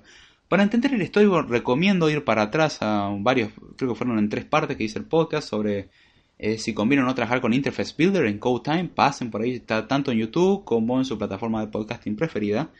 Eh, ahí se explica lo que es el Interface Builder, programar código, ventajas, desventajas, aplica perfectamente en el desarrollo de iOS, porque de hecho me basé en parte en el desarrollo de iOS para crear esos podcasts. Ahora trabajo para Android, va, a desarrollo un poco más para Android, y varía algunas cositas, pero es mínimo y en general es lo mismo, aunque me gusta muchísimo el desarrollo para iOS. Entonces, bien, tenemos todo esto, tenemos la interfaz gráfica que la manejamos con el storyboard, que es un archivo especial que lo voy a pasar a explicar, y todo se junta con, por ejemplo, archivos como el info.plist. Plist indica que es una lista, entre comillas, en realidad es un archivo XML en su interior que contiene configuraciones. Y con eso uno puede configurar parámetros. Uno de los primeros parámetros que configura, por ejemplo, al conectarse a Internet, es que permita conexiones a, eh, servidores HTTP o mediante HTTP. ¿Por qué? ¿No lo permite conectar a Internet? No, por defecto nos permite conectar a Internet, pero con conexiones HTTPS. En cambio, cuando nos conectamos con HTTP, es una conexión insegura y por defecto la bloquea. Uno, si quiere dar permiso para esas cosas, tiene que desbloquearlo eh, desde el info.pris, modificar, agregar un permiso y listo. ahí se configura el bundle de identifier de la aplicación. O sea, todo lo que uno configura de la aplicación a grosso modo está configurado ahí en realidad. O sea, puede modificarlo desde el gestor cómodo que tiene Xcode o desde el info.peris. Obviamente hay más chance de meter la pata en info.peris porque uno puede cambiar algo que no es correspondido, mientras que de la otra forma te da los valores que pueden ser, entonces es prácticamente... Va, no es imposible, es mucho más difícil meter la pata. Ahora bien, ya sabiendo que existe todo esto, estoy hablando de una aplicación que no depende de otras librerías. Las librerías van a ser lo último, las dependencias van a ser lo último. Ahora vamos a hablar sobre la interfaz gráfica, porque tenemos muy bien código escrito, todo muy bien. Una ventaja que tiene Swift es que si tenemos un proyecto con múltiples archivos, no necesitamos hacer un import o importar cada cosa desde eh, los archivos, por ejemplo, hacer un import desde el main a importar todas las cosas. Por defecto, todo lo que está dentro del mismo proyecto es compartido, es decir, pueden interactuar. Mm, ¿Cómo explicar esto correctamente? No podría hacerlo en el podcast ya que es un tema extenso. Vayan al curso de Swift 4 que tengo y ahí explico en control de acceso cómo funciona. Ahora bien, eh, o de Swift 3 también, y si no quieren comprar el de Swift 4, está de Swift 3 disponible de forma gratuita. Está por ahí con Swift 3 con algunas cosas desactualizadas. Pero en general la parte de control de acceso no cambió mucho, entonces pueden basarse en eso para entender lo que estoy haciendo referencia. Me gusta más la versión que hice en Swift 4. No por, haber, no por el curso, sino porque aprendí un poco más a explicar. Eh, archivo. Ah, acá dice que hace Martín Mendoza. Y de repente, si le mueves a un archivo, ¡paf! Fatal error. Y no sabes ni dónde poner lo que quitaste. Sí, es cierto. Eh, meter la pata con algún XML o cosas así es muy fácil. De hecho, algo que se quejan los desarrolladores eh, de iOS diciendo, no, Android, vos tenés que modificar un XML y en iOS no, porque tenés los storyboards y no son XML. Y yo recomiendo a alguien que sepa utilizar consola o abrir desde un desde el Finder, que tenga mínimo conocimiento, o sea que no, no sea completamente, que no sea un neófito en el tema, abrir el archivo .storyboard con un editor externo. Es un XML, nada más que uno no lo modifica directamente, uno puede modificarlo directamente, sí, la probabilidad de meter la pata es astronómicamente alta. Pero, si uno sabe hacerlo lo suficientemente bien, puede hacerlo, no hay ningún problema. Es cierto que si uno mete la pata ahí es muy difícil solucionarlo por no decir que no hay forma de arreglarlo. Salvo que tengamos una copia o tengamos un control de versiones o algo así. Si no, lo siento, estamos perdidos. O hay que rehacer todo. Suele ser muy difícil. Mientras tanto, si uno modifica de storyboard, lo sumo rompe una vista y ya está, la vuelve a hacer y listo, no pierde todo. Ahora, ¿cómo funciona la interfaz gráfica? Primero es importante entender el, mod, el modelo Model View Controller. Es un poco redundante el nombre porque el modelo se llama modelo vista controlador. O sea, el nombre es modelo vista controlador. No es que modelo vista controlador, sino es modelo modelo vista controlador. No me gusta la traducción en español, suena feo. Es Model View Controller o MVC, es mucho más corto. Uno escribe MVC, ya está, MVC. Model View Controller. Modelo vista controlador, también vale la sigla, muy lindo. Yo me acostumbré a leer inglés y queda Model Controller. De paso suena muy cool. Pero mm, en sí la idea de este modelo es justamente a la hora de crear interfaces gráficas dar una abstracción. ¿Por qué? Muchas veces, bajo el mal desarrollo, lo que se suele hacer es crear una interfaz gráfica y hacer que la interfaz gráfica dependa del código el código dependa de la interfaz gráfica. Entonces, ¿qué pasa? Cuando queremos modificar la interfaz gráfica para, para cambiarlo completamente o cambiar a otra plataforma, hay que reimplementarlo una buena parte del código. Y eso, la verdad, es molesto. Un buen desarrollo permite el reciclaje. O sea, desarrollar algo correctamente permite reciclar código, permite eh, utilizar para distintas plataformas, eh, permite abstraer un montón de detalles. Una mala abstracción es un problema grave. Ese es el problema que hay hoy en día con ciertos paradigmas de programación que sí, empezar a programar y hacerlo en partes y no importa si tiene errores, total lo vas corrigiendo con las actualizaciones. No existen balas de plata, es un tema que quiero hablar más adelante. Ah, la industria comete tantos errores, pero muchos o no saben lo que hacen o no saben que existen otras opciones. Es el problema. Y otros saben que están haciendo las cosas mal, pero no, no quieren invertir en mejorar. Y invertir en mejorar al principio cuesta, pero a la larga cuesta mucho menos. El problema siempre se piensa a corto plazo, entonces no, no nos sirve. Pero el modelo Model View Controller viene a abstraer un poco esto, ya que brinda tres componentes: un modelo, una vista y un controlador. Por eso Model View Controller. Model a View a, Controller. Eh, un modelo, básicamente, es la forma que tenemos de representar información. Por ejemplo, un modelo sería. Eh, imaginemos que tenemos una aplicación que muestra el clima de tres países. Y en el clima se cuenta la temperatura actual, la temperatura de mañana, las probabilidades de precipitaciones, la humedad, etc.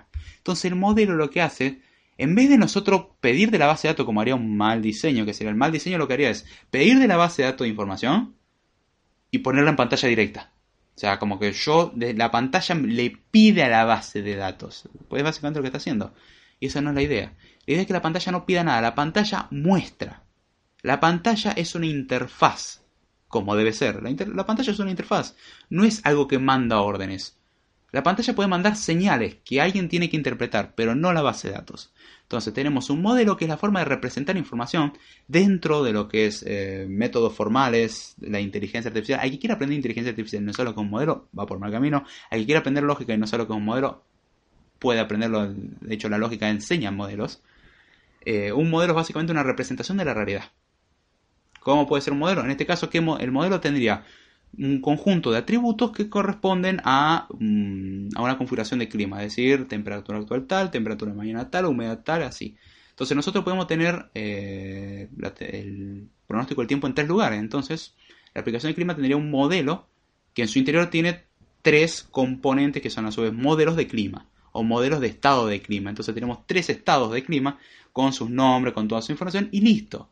Es una abstracción. La base, lo que hacemos nosotros con el modelo es solicitar a la base de datos la información y el modelo tiene la información. O sea, abstrae la base de datos, para el resto no existe. Para el resto existe solamente el modelo. Ahora, tenemos la vista y el controlador. ¿Para qué sirven? Bueno, la vista, como su nombre lo indica, es para interactuar con el usuario. La vista muestra un iconito, muestra un botón, muestra una información, muestra una imagen, muestra texto, muestra todo. También permite recibir mensajes. ¿Cuáles son los mensajes? Presionar un botón, arrastrar, hacer un, un gesto, lo que sea. ¿Cómo procesamos eso? Bueno, todo se combina gracias a un componente intermedio llamado controlador. Entonces, el controlador, ¿qué es lo que hace? Conecta el modelo con la vista. ¿Qué es lo que permite esto? Que nuestro modelo sea siempre el mismo y la vista pueda cambiar. Si nosotros cambiamos la vista, solamente tenemos que decirle al controlador cómo manejar la nueva vista. Por ejemplo, nosotros tenemos una vista, ya se ve bastante vieja, la queremos remodelar, queremos hacer algo mucho mejor, algo hermoso. Queremos hacer la interfaz gráfica del futuro. Y bueno, lo que pasaría en ese caso sería que viene otro desarrollador a hacer la interfaz gráfica y nos dice, mira, la interfaz tiene estos componentes, interactúa de esta forma.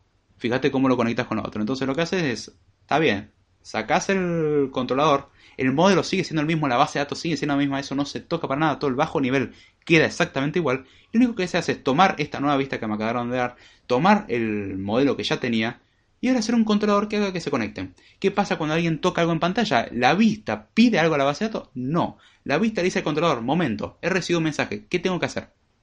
Bueno, el controlador dice, deja que yo hago todo el procesamiento y te mando la orden de qué es lo que tenés que mostrar. Esto se hace medianamente, eh, perdón, eh, generalmente con el patrón de... Eh, se me fue. Delegate o delegado o delegación. ¿Qué significa esto? La vista, cuando recibe una interacción, manda un mensaje como delegando al controlador. Yo le delego al controlador. El controlador dice, mira, vos tenés que hacer esto. Esto en Swift, ¿cómo se hace? Y bueno, básicamente la vista, cuando hace algo o se presiona una acción, se llama en algún punto un controlador pero se llama una acción del controlador. El controlador es el que maneja qué es lo que se va a hacer. Y a su vez toma un elemento de la vista y dice, mira, muestra esto.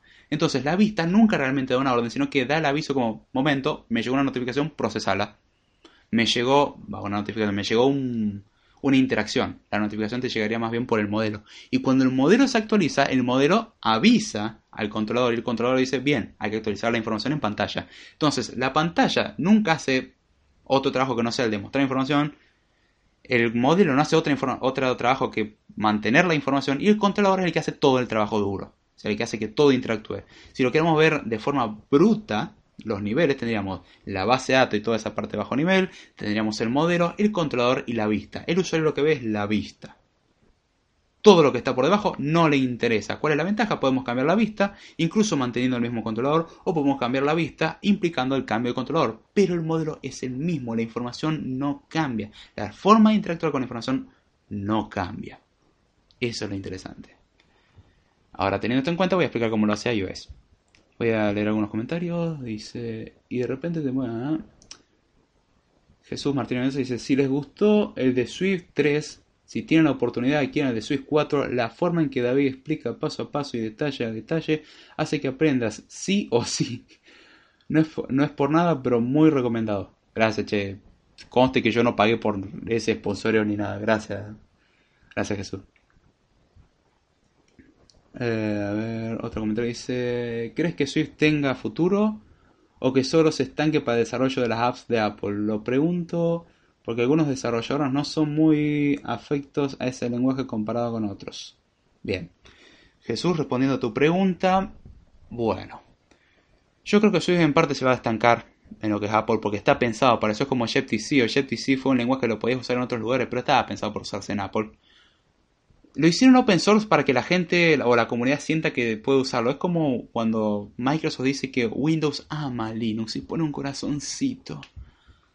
Y hay gente que se come ese mensaje. No tengo nada en contra de Microsoft, pero Microsoft es una empresa que maneja muchas cosas y a pesar de tener una membresía en la Linux, eh, Foundation, eh, Microsoft vende Windows. Puso el subsistema de Linux para que los usuarios que en algún momento se planteaban pasar a Linux no lo hagan, se mantengan en Windows 10. Por eso lo hizo.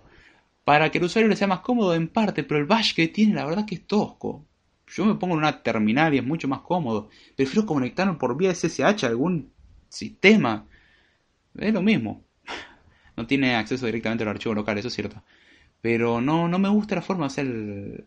Es Bash corriendo en una ventana de CMD y el CMD es tosquísimo. No puedo copiar de forma cómoda, no puedo pegar de forma cómoda, no puedo personalizar de forma cómoda. En Bash yo hago lo que se me cante. Y eso no puedo hacerlo en Windows 10. Entiendo que puedo trabajar en Bash, sí, pero yo prefiero trabajar directamente desde Linux. De hecho, tiene mucho, me maneja mucho mejor los recursos, sinceramente. Ahora, ¿qué hizo Microsoft? ¿Cuáles fueron sus técnicas? Hacer, por ejemplo, .NET Open Source, hacer un montón de cosas open source, meterse con Linux y con eso el mundo se creyó listo. Microsoft es open source y bueno, ahora antes era malo y privativo, ahora bueno y, de código abierto. No, es open source, no, que no significa free software. Em, la diferencia entre eso y, mm, es medio difusa, pero no es lo mismo. Eh, tampoco significa de que todo desarrollo sea así. El sistema operativo es totalmente cerrado. Algunas cosas abrieron. Lo mismo que Apple abrió Swift, sí, pero las librerías que tiene Apple no las abrió. O sea, Apple tiene un montón de librerías que son las que nos interesaría poder tocar, pero no, no, no, no. Yo abrí el lenguaje, no abrí las librerías, no abrí los frameworks. Entonces, en parte está bueno porque puedo mejorar el lenguaje de programación, o sea, le estoy haciendo un favor, pero no puedo manejar el resto. Entonces, yo considero que se va a quedar. Mucha gente no es afecta a lo que es Swift por el hecho de que dice, ah, es Apple, entonces se quedaron con el chip del fanboy. El problema es que ese pensamiento también es bastante fanboy. Es como, eh, momento, son los dos extremos atacándose. El fanboy tiene un defecto muy grande que piensa en Apple a pesar de que tenga defectos, que puede gustarle a Apple totalmente, puede estar completamente satisfecho con Apple totalmente, que Apple es lo mejor, para esa persona puede ser, pero hay que admitir que tiene errores y últimamente son bastantes. Y andan prometiendo hace años que van a mejorar el desarrollo y van a mejorarlo y van a mejorarlo. Y ahora hicieron una promesa grande que ahora van a garantizar una... No sé qué cosa con el desarrollo lo van a hacer muchísimo mejor y van a garantizar una calidad increíble.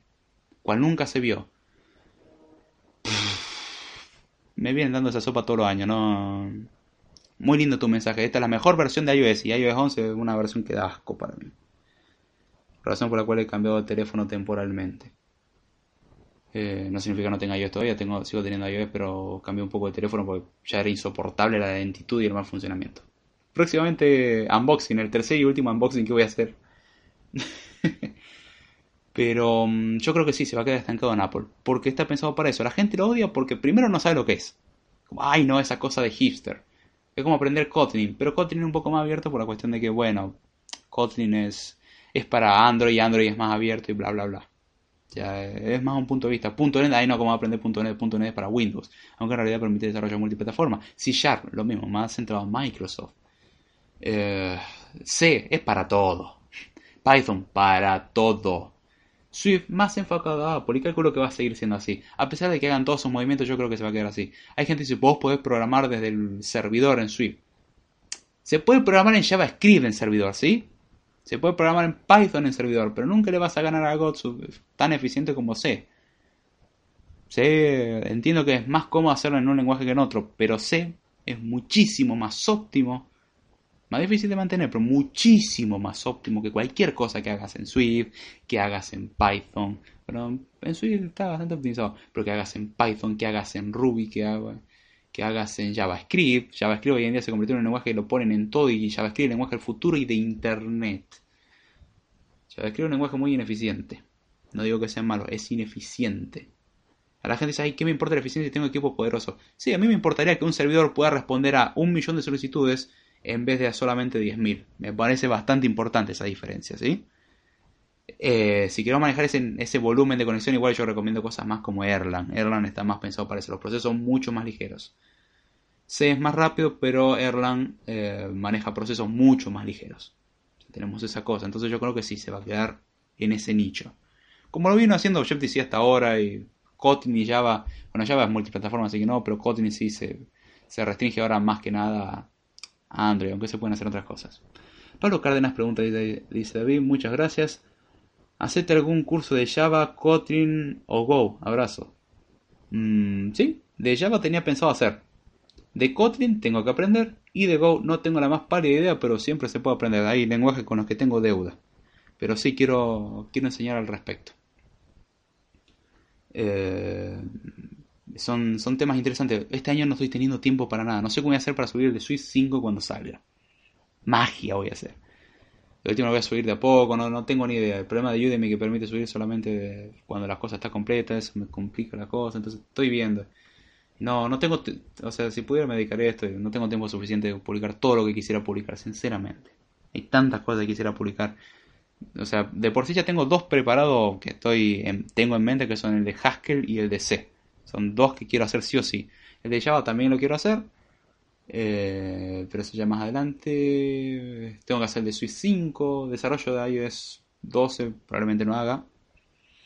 Me quita mucho tiempo hacer eso y no estoy satisfecho con el resultado que tuve en el curso de iOS 11. No porque no lo hayan comprado, sino por el hecho de que no estoy satisfecho con el resultado que yo di. Me hubiese gustado hacer un curso de mejor calidad y no digo que sea mala la calidad, pero está enfocado a un público que no tiene conocimiento en iOS o tiene conocimientos básicos y me gustaría dar incluso un nivel avanzado. Pero para hacer un curso avanzado tengo que hacer 70 horas de curso y no, no me de cuero. Así que en ese aspecto pido disculpas. Pero a medida que voy pudiendo, si quiero publicar esos cursos, me gusta mucho explicar y me viene bien a mí porque aprendo. Y para explicar tengo que haberlo aprendido por medio. Eso es Martín Mendoza. Dice: Yo estoy usando Android 7 debido a mi incidente con el iPhone y la verdad es la cosa que más odio y me desespera muchísimo. Respeto ambos sistemas, pero a mi gusto la forma de iOS es más cómoda. Es cierto que es más cómoda, yo también estoy usando Android 7. Comparado el rendimiento del teléfono que tenía antes, el rendimiento increíblemente mayor y el Touch ID, va, el sensor de huella, es sorprendentemente rápido. Es increíblemente rápido. Aún así, el manejo de las notificaciones eh, me molesta. No tener el control center es molesto, algunas aplicaciones como trabaja es molesto, es cierto. El tener antes las configuraciones en ajuste, yo quería cambiar las notificaciones y todo eso era facilísimo, ahora no tanto. O sea, las configuraciones no son tan directas, eso me molesta bastante. La ventaja ahora pide permiso al igual que iOS, incluso los pide cada vez, salvo que uno diga no volver a preguntar. Pero, qué yo, mejor. Comparado a la versión anterior, considero que mejoró muchísimo. Pero, mm, sí, tiene, hay cosas que extraño de iOS, sinceramente. Aún así, comparado al rendimiento y a la poca duración de batería que estaba teniendo hasta el momento, ya es mucho lo que estoy teniendo. Incluso el manejo con datos móviles me va mucho mejor con Android ahora que con iOS. Cosa que anteriormente era al revés. Es impresionante. Antes donde con el iPhone no tenía teléfono, eh, no tenía teléfono, no tenía señal, ahora tengo señal con Android. Y anda relativamente bien porque la señal es baja. Pero... Mm, tiene sus cositas, como que yo le puse lo básico nomás como para sobrevivir y, y no me manejo con muchas cosas, entonces no molesta tanto y voy aprendiendo y configurando cosas. Pero como quiero aprender a desarrollar para Android, eh, quería comprar un Android para primero acostumbrarme a la experiencia con Android para ver cómo desarrollar aplicaciones, porque es muy diferente. Jesús dice, los unboxing que haces están geniales, a mí me gustan. ¿Cómo le peleas con las envolturas? Si fuera de lo común. Deja, no puedo. O sea, estoy entre tratando que la cámara no se salga de foco, que no salga a enfocar cualquier otra cosa, de no dar vuelta a la cámara, de no caerme, de mirar la cámara que tiene un leve desfase con lo que estoy grabando, es decir, la cámara muestra algo que no es lo mismo de lo que estoy haciendo en este momento. Tiene un desfase de menos de un segundo, pero es lo suficiente como para marearme. Y hacerlo con la mano con la que tengo menos experiencia, dígase a la izquierda, yo soy diestro. Y abro todo con la zurda, con la diestra trato de mantener la mayor estabilidad posible la cámara. El día que consiga un trípode va a ser glorioso. Pero gracias, Che, por, por el unboxing. Jesús dice, lo que más me extrañó en el manejo de los datos celulares, eh, lo que más extraño es el manejo de datos celulares.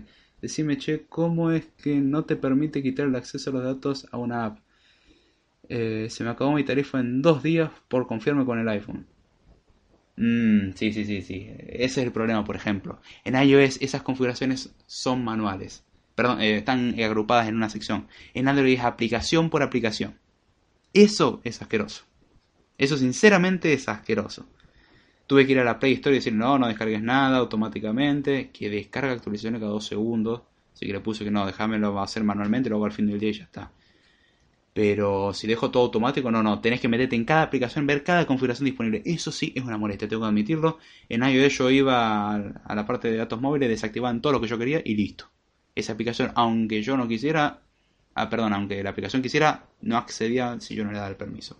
Eso es cierto se extraña lo de datos móviles. Lo que no extraño para nada es la parte Wi-Fi. Porque el Wi-Fi en iOS 11 no se desactiva y en Android sí. Es hermoso. Pero bueno, ahora volviendo al tema luego de mm, una hora 21, chango. Ya perdí el control de esto. Voy a hablar cómo trabajar con las interfaces gráficas.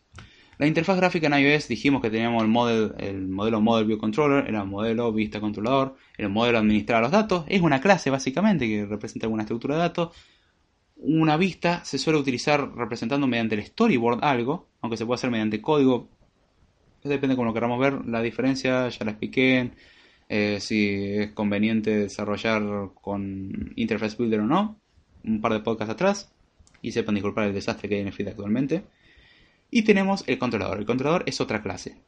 Entonces, la clase, un controlador suele heredar de otra clase. Esto viene de programación orientada a objetos. Va a ser a muchos podcasts atrás cuando hablo de programación orientada a objetos, ahí lo explico.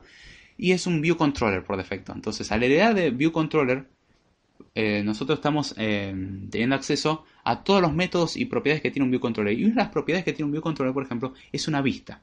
O sea, todo en iOS se maneja por vistas, la parte gráfica. Entonces tenemos una vista, también conocida como view, y la vista lo que se hace es darle un color de fondo y agregar componentes. Un botón y cada componente que agregamos a su vez es una vista, porque todo elemento gráfico hereda en algún punto de una vista. O está dentro de una vista. Por ejemplo, un botón es una vista que tiene un label y tiene un borde y puede accionar. Un label es una vista que puede escribir texto.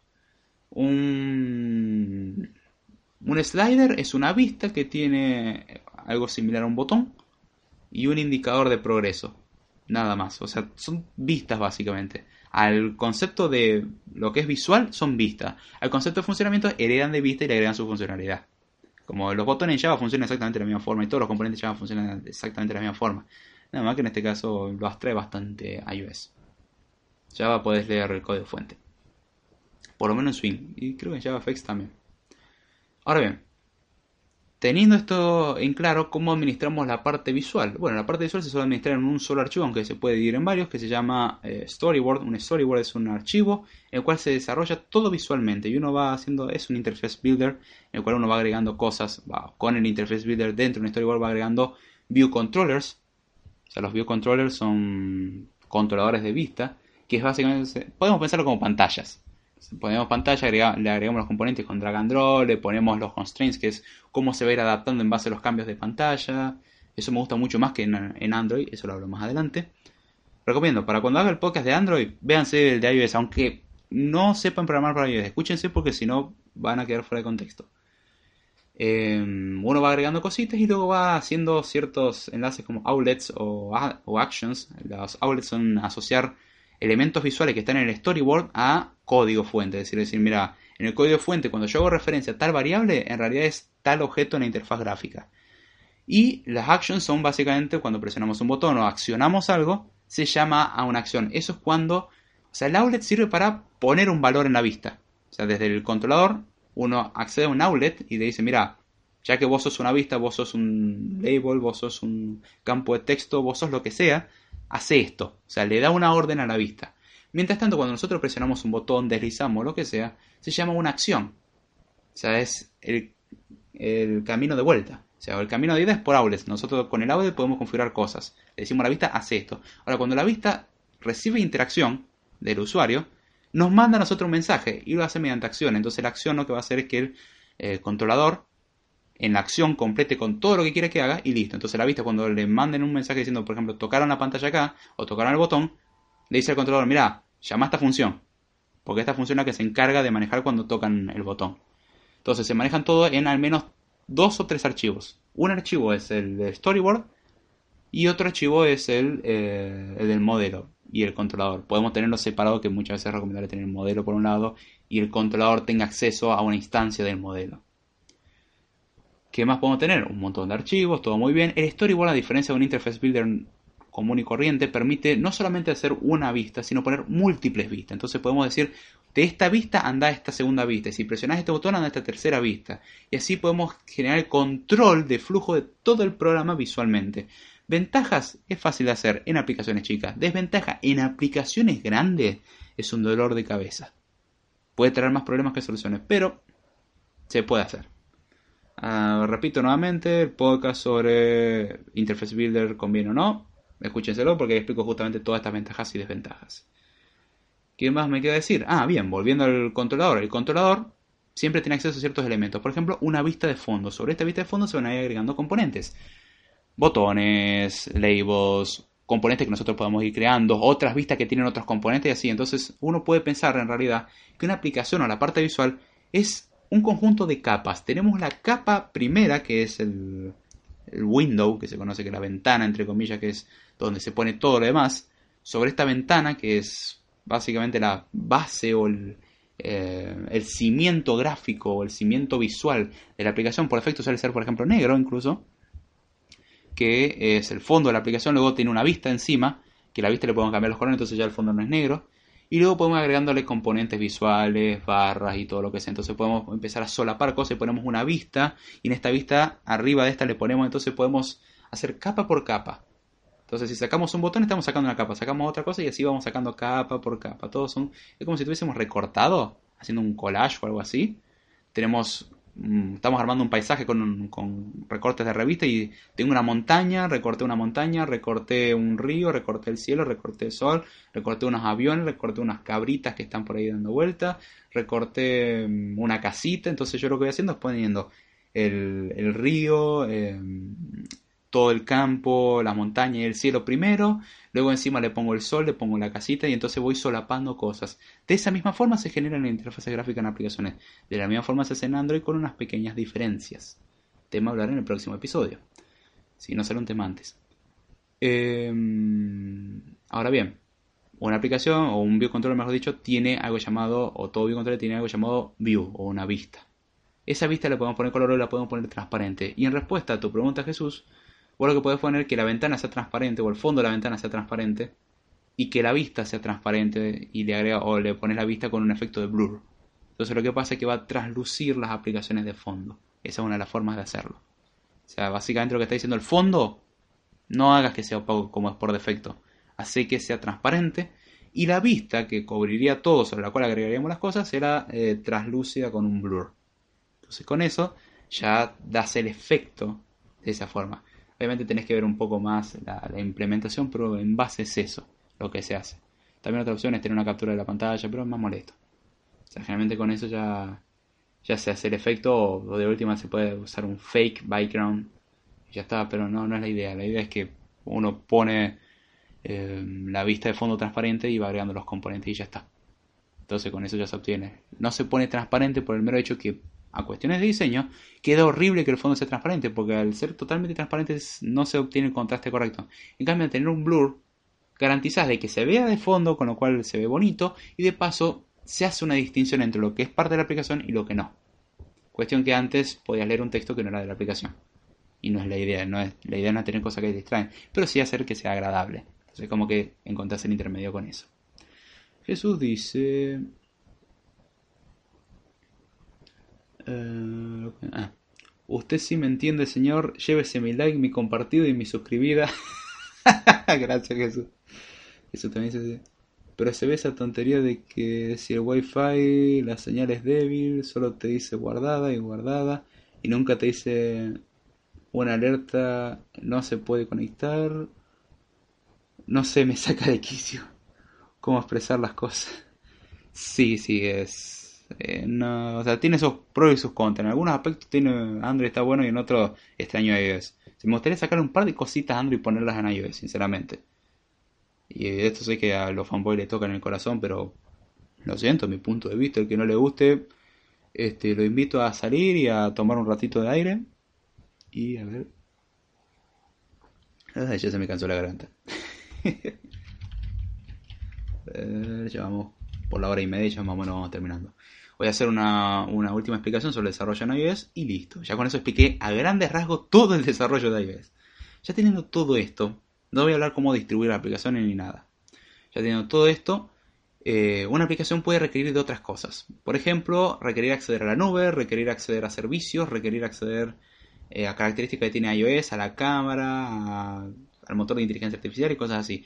Para eso existen algo llamado librerías o frameworks o libraries, frameworks, como lo quieran llamar. Los, las librerías frameworks son muchas, son colecciones de código con funcionalidades ya previamente implementadas que nos facilitan a nosotros el desarrollo, ya que nosotros no tenemos que desarrollarlo, sino que nos da la forma de poder interactuar. Por ejemplo, para utilizar eh, el motor de inteligencia artificial, simplemente lo que se hace es importar la librería de inteligencia artificial o el framework de inteligencia artificial o AIKit, y con eso ya eh, uno puede utilizar todas las cosas que tiene el módulo de inteligencia artificial. Eso ya viene incorporado en lo que es Xcode. Ya están todas las librerías, una lista de librerías impresionante. Y eso es una de las cosas más lindas y horribles al mismo tiempo que tiene iOS.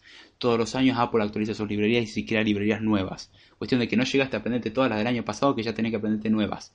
O sea, un dolor de cabeza desde ese punto de vista. Pero eso atañe a todo desarrollo. Ahora bien, ¿qué pasa cuando las librerías que da Apple no son las que necesitamos? Por ejemplo, necesitamos algo para interactuar con Firebase, que es un, una plataforma en la nube, o con Parser, o... a ver, no se me ocurre otra... Firebase, Parser... Uh, se me suena alguna. O, por ejemplo, un, un parser o un manejador de feeds. Eh, iOS no tiene una forma de manejar feed. Un feed es un XML muy bonito y yo hago con un XML. Bueno, para manejar todo eso existen algunos, algunas extensiones o, existen algunos mm, frameworks disponibles en GitHub y todo eso, es lo lindo que tiene la comunidad, que vos podés instalarlo. Ahora, ¿cómo instalás un repositorio externo? O sea, algo que no es de Apple, algo que es de Apple es fácil, lo agregás. Le das los permisos, lo configuras todo y anda. Ahora, algo que no es de Apple es un problema. ¿Cómo lo agregás? Bueno, una forma es descargarse el repositorio y agregarlo al proyecto, como si fuese parte del proyecto. Y la otra, que es mucho más cómoda, es utilizando algo llamado Cocoa Pods. CocoaPods es un manejador, entre comillas, de paquetes para desarrollo en iOS se suele utilizar o para desarrollo en Mac, para desarrollar con Xcode básicamente. La idea de CocoaPods es que uno eh, tiene el proyecto, se crea un proyecto en Xcode, cierra Xcode, va a la carpeta de Xcode, esto se hace desde la consola, previamente hay que instalar CocoaPods, y una vez que está instalado desde la consola lo que uno pone es la inicialización del módulo de CocoaPods, lo que significa que va a crear algunos archivos y preparar el proyecto, y uno modifica un archivo llamado podfile y dentro del podfile uno va agregando todas las librerías que quiere agregar. Eso son redundante. Uno va incorporando los indicadores de librerías. Si el indicador de librería no está registrado en el repositorio global de, de CocoaPods, lo que se hace directamente es eh, uno puede indicarlo en base a un repositorio. O sea, uno puede pasar la URL del repositorio y decir tomarlo de acá. Entonces uno en vez de descargarlo manualmente y todo eso y que después puede tener problemas por la actualización y que si hay que actualizar hay que borrarlo y descargarlo de nuevo y todo eso, CocoaPods tiene la ventaja que uno dice, mira, mi versión de iOS por la cual voy a desarrollar es esta. Quiero agregar, por ejemplo, un módulo para Firebase, que suele ser Firebase barra lo que sea. Eh, ya está registrado, eso son distintas cosas que ya están registradas y si no uno pone el repositorio y ya está. Los repositorios que tienen esta posibilidad con CocoaPods ya dan la opción, o sea, uno lee en el README y ya te dice, mira, si quieres instalarlo con CocoaPods, toma, hazlo de esta forma. Entonces uno lo que hace es agregar, son 3 o 4 líneas, guarda el archivo y pone pod install en la consola y genera y descarga todas las cosas necesarias. Si hay que actualizarla, pone uno de nuevo update y actualiza las librerías que se vean necesarias. Entonces uno no tiene que hacer nada. Eso sí, ya no trabaja con el archivo del proyecto, sino que trabaja con otro archivo que llama, es un eh, workspace, un espacio de trabajo. La diferencia entre un proyecto y un espacio de trabajo, un proyecto tiene un solo proyecto. Un espacio de trabajo puede tener múltiples proyectos. Entonces una aplicación puede ser el proyecto del cual estabas trabajando más las librerías. Entonces con eso ya enlaza todo y vos podés empezar a importar y ya está todo manejado automáticamente. Y eso es muy lindo. Puedes tener algún que otro dolor de cabeza con alguna dependencia.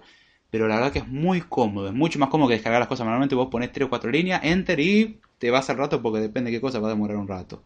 Para descargar el core de Firebase pesaba como 250 megas. Así que yo le di enter y me fui. Y hay otras cosas que, como Muon, que lo utilizo para parsear feed RSS, pesa un mega. Menos. Es muy liviano. Creo que pesa un mega nomás.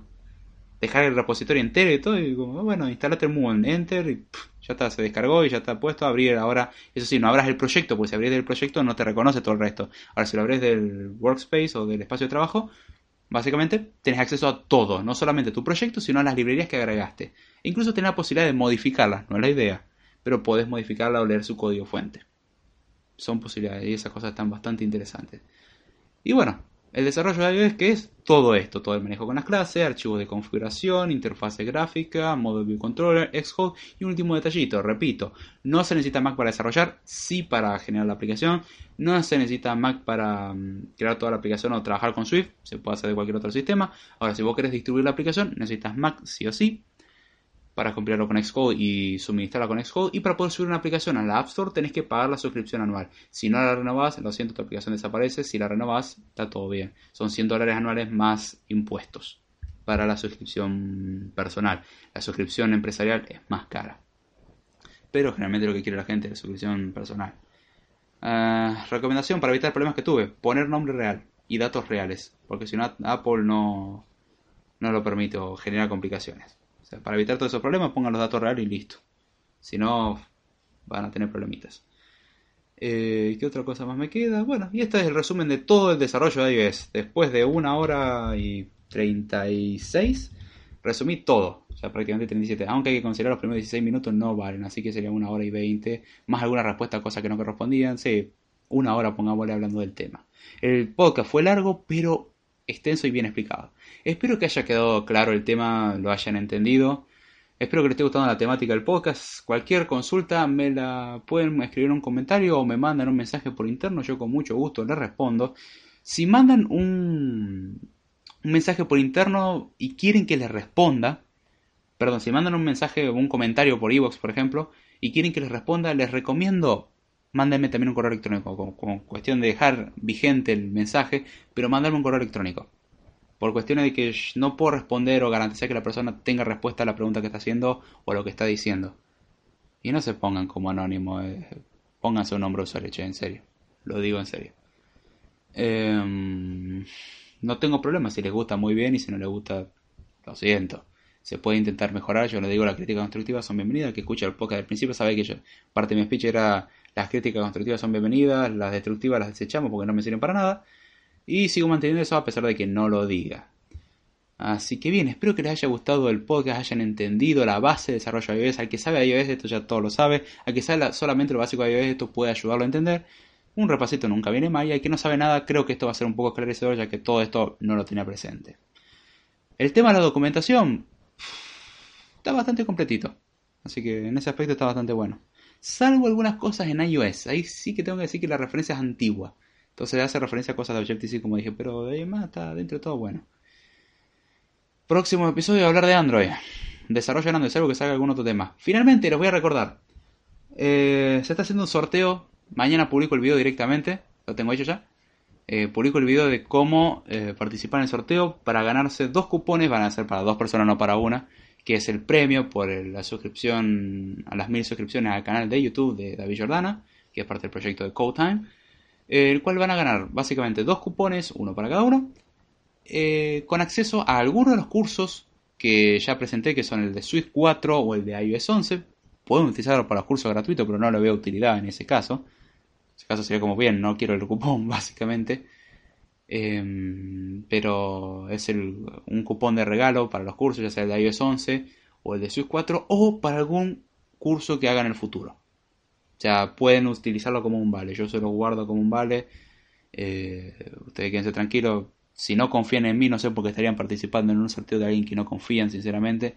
Pero si quieren guardarlo para futuro, me dicen, mira David, eh, vos me habías prometido hace seis meses de que yo había ganado y que podía tener acceso a un curso y quiero utilizarlo con el último curso que sacaste. ¿Puedo? Sí. Sea, está avisado. El curso para cualquiera que tenga el cupón. Si no lo gastó en alguno de los otros dos cursos, lo puede gastar en un curso futuro. O sea, usarlo como para mí sería como un pagaré. o un vale, básicamente. Pero la idea para participar tiene que estar suscrito al canal, poner su correo electrónico o cuenta de Twitter, su nombre opcional para saber identificarlo y su correo electrónico se le recomiendo para, por cuestiones de contacto. El sorteo se hace el lunes que viene, al principio del podcast. Lo primero que se hace es sorteo. Hay tiempo hasta una hora antes. No se puede participar más de una vez. Si se inscribe una vez, si ve a alguien que se inscribió varias veces, descalificado por defecto y hay tiempo hasta una hora antes del programa para inscribirse. Mañana publico eh, el formulario. Lo voy a dejar puesto ahora cuando esté disponible después la descripción, el, enlace al formulario para que se anoten, se suscriban al canal, completan el formulario y ya están participando para el sorteo para cualquiera de los cursos actuales o cursos a futuro.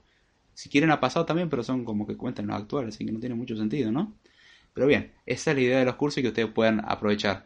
El caso, por ejemplo, de Jesús, que tiene dos cursos y llega a ganar, eh, vos podés aprovechar para algún curso que salga más adelante. Si a alguien le interesa aprender Swift, bueno, compra el Swift. Si alguien interesa el de Apple, el de Apple, el de iOS, utiliza para iOS. Lo utiliza para que quiera, eso sí. Si sale dos veces ganador a la misma persona, no va a valer. Es una para una persona y otra para otra. Así que, si, ya, si se anotan solamente dos, ya por defecto ya sepa quién va. Pero si se anotan más de dos, se hace el sorteo en vivo y se muestra el resultado y se da un tiempo de una o dos semanas para responder. Si no responden eso, se vuelve a sortear.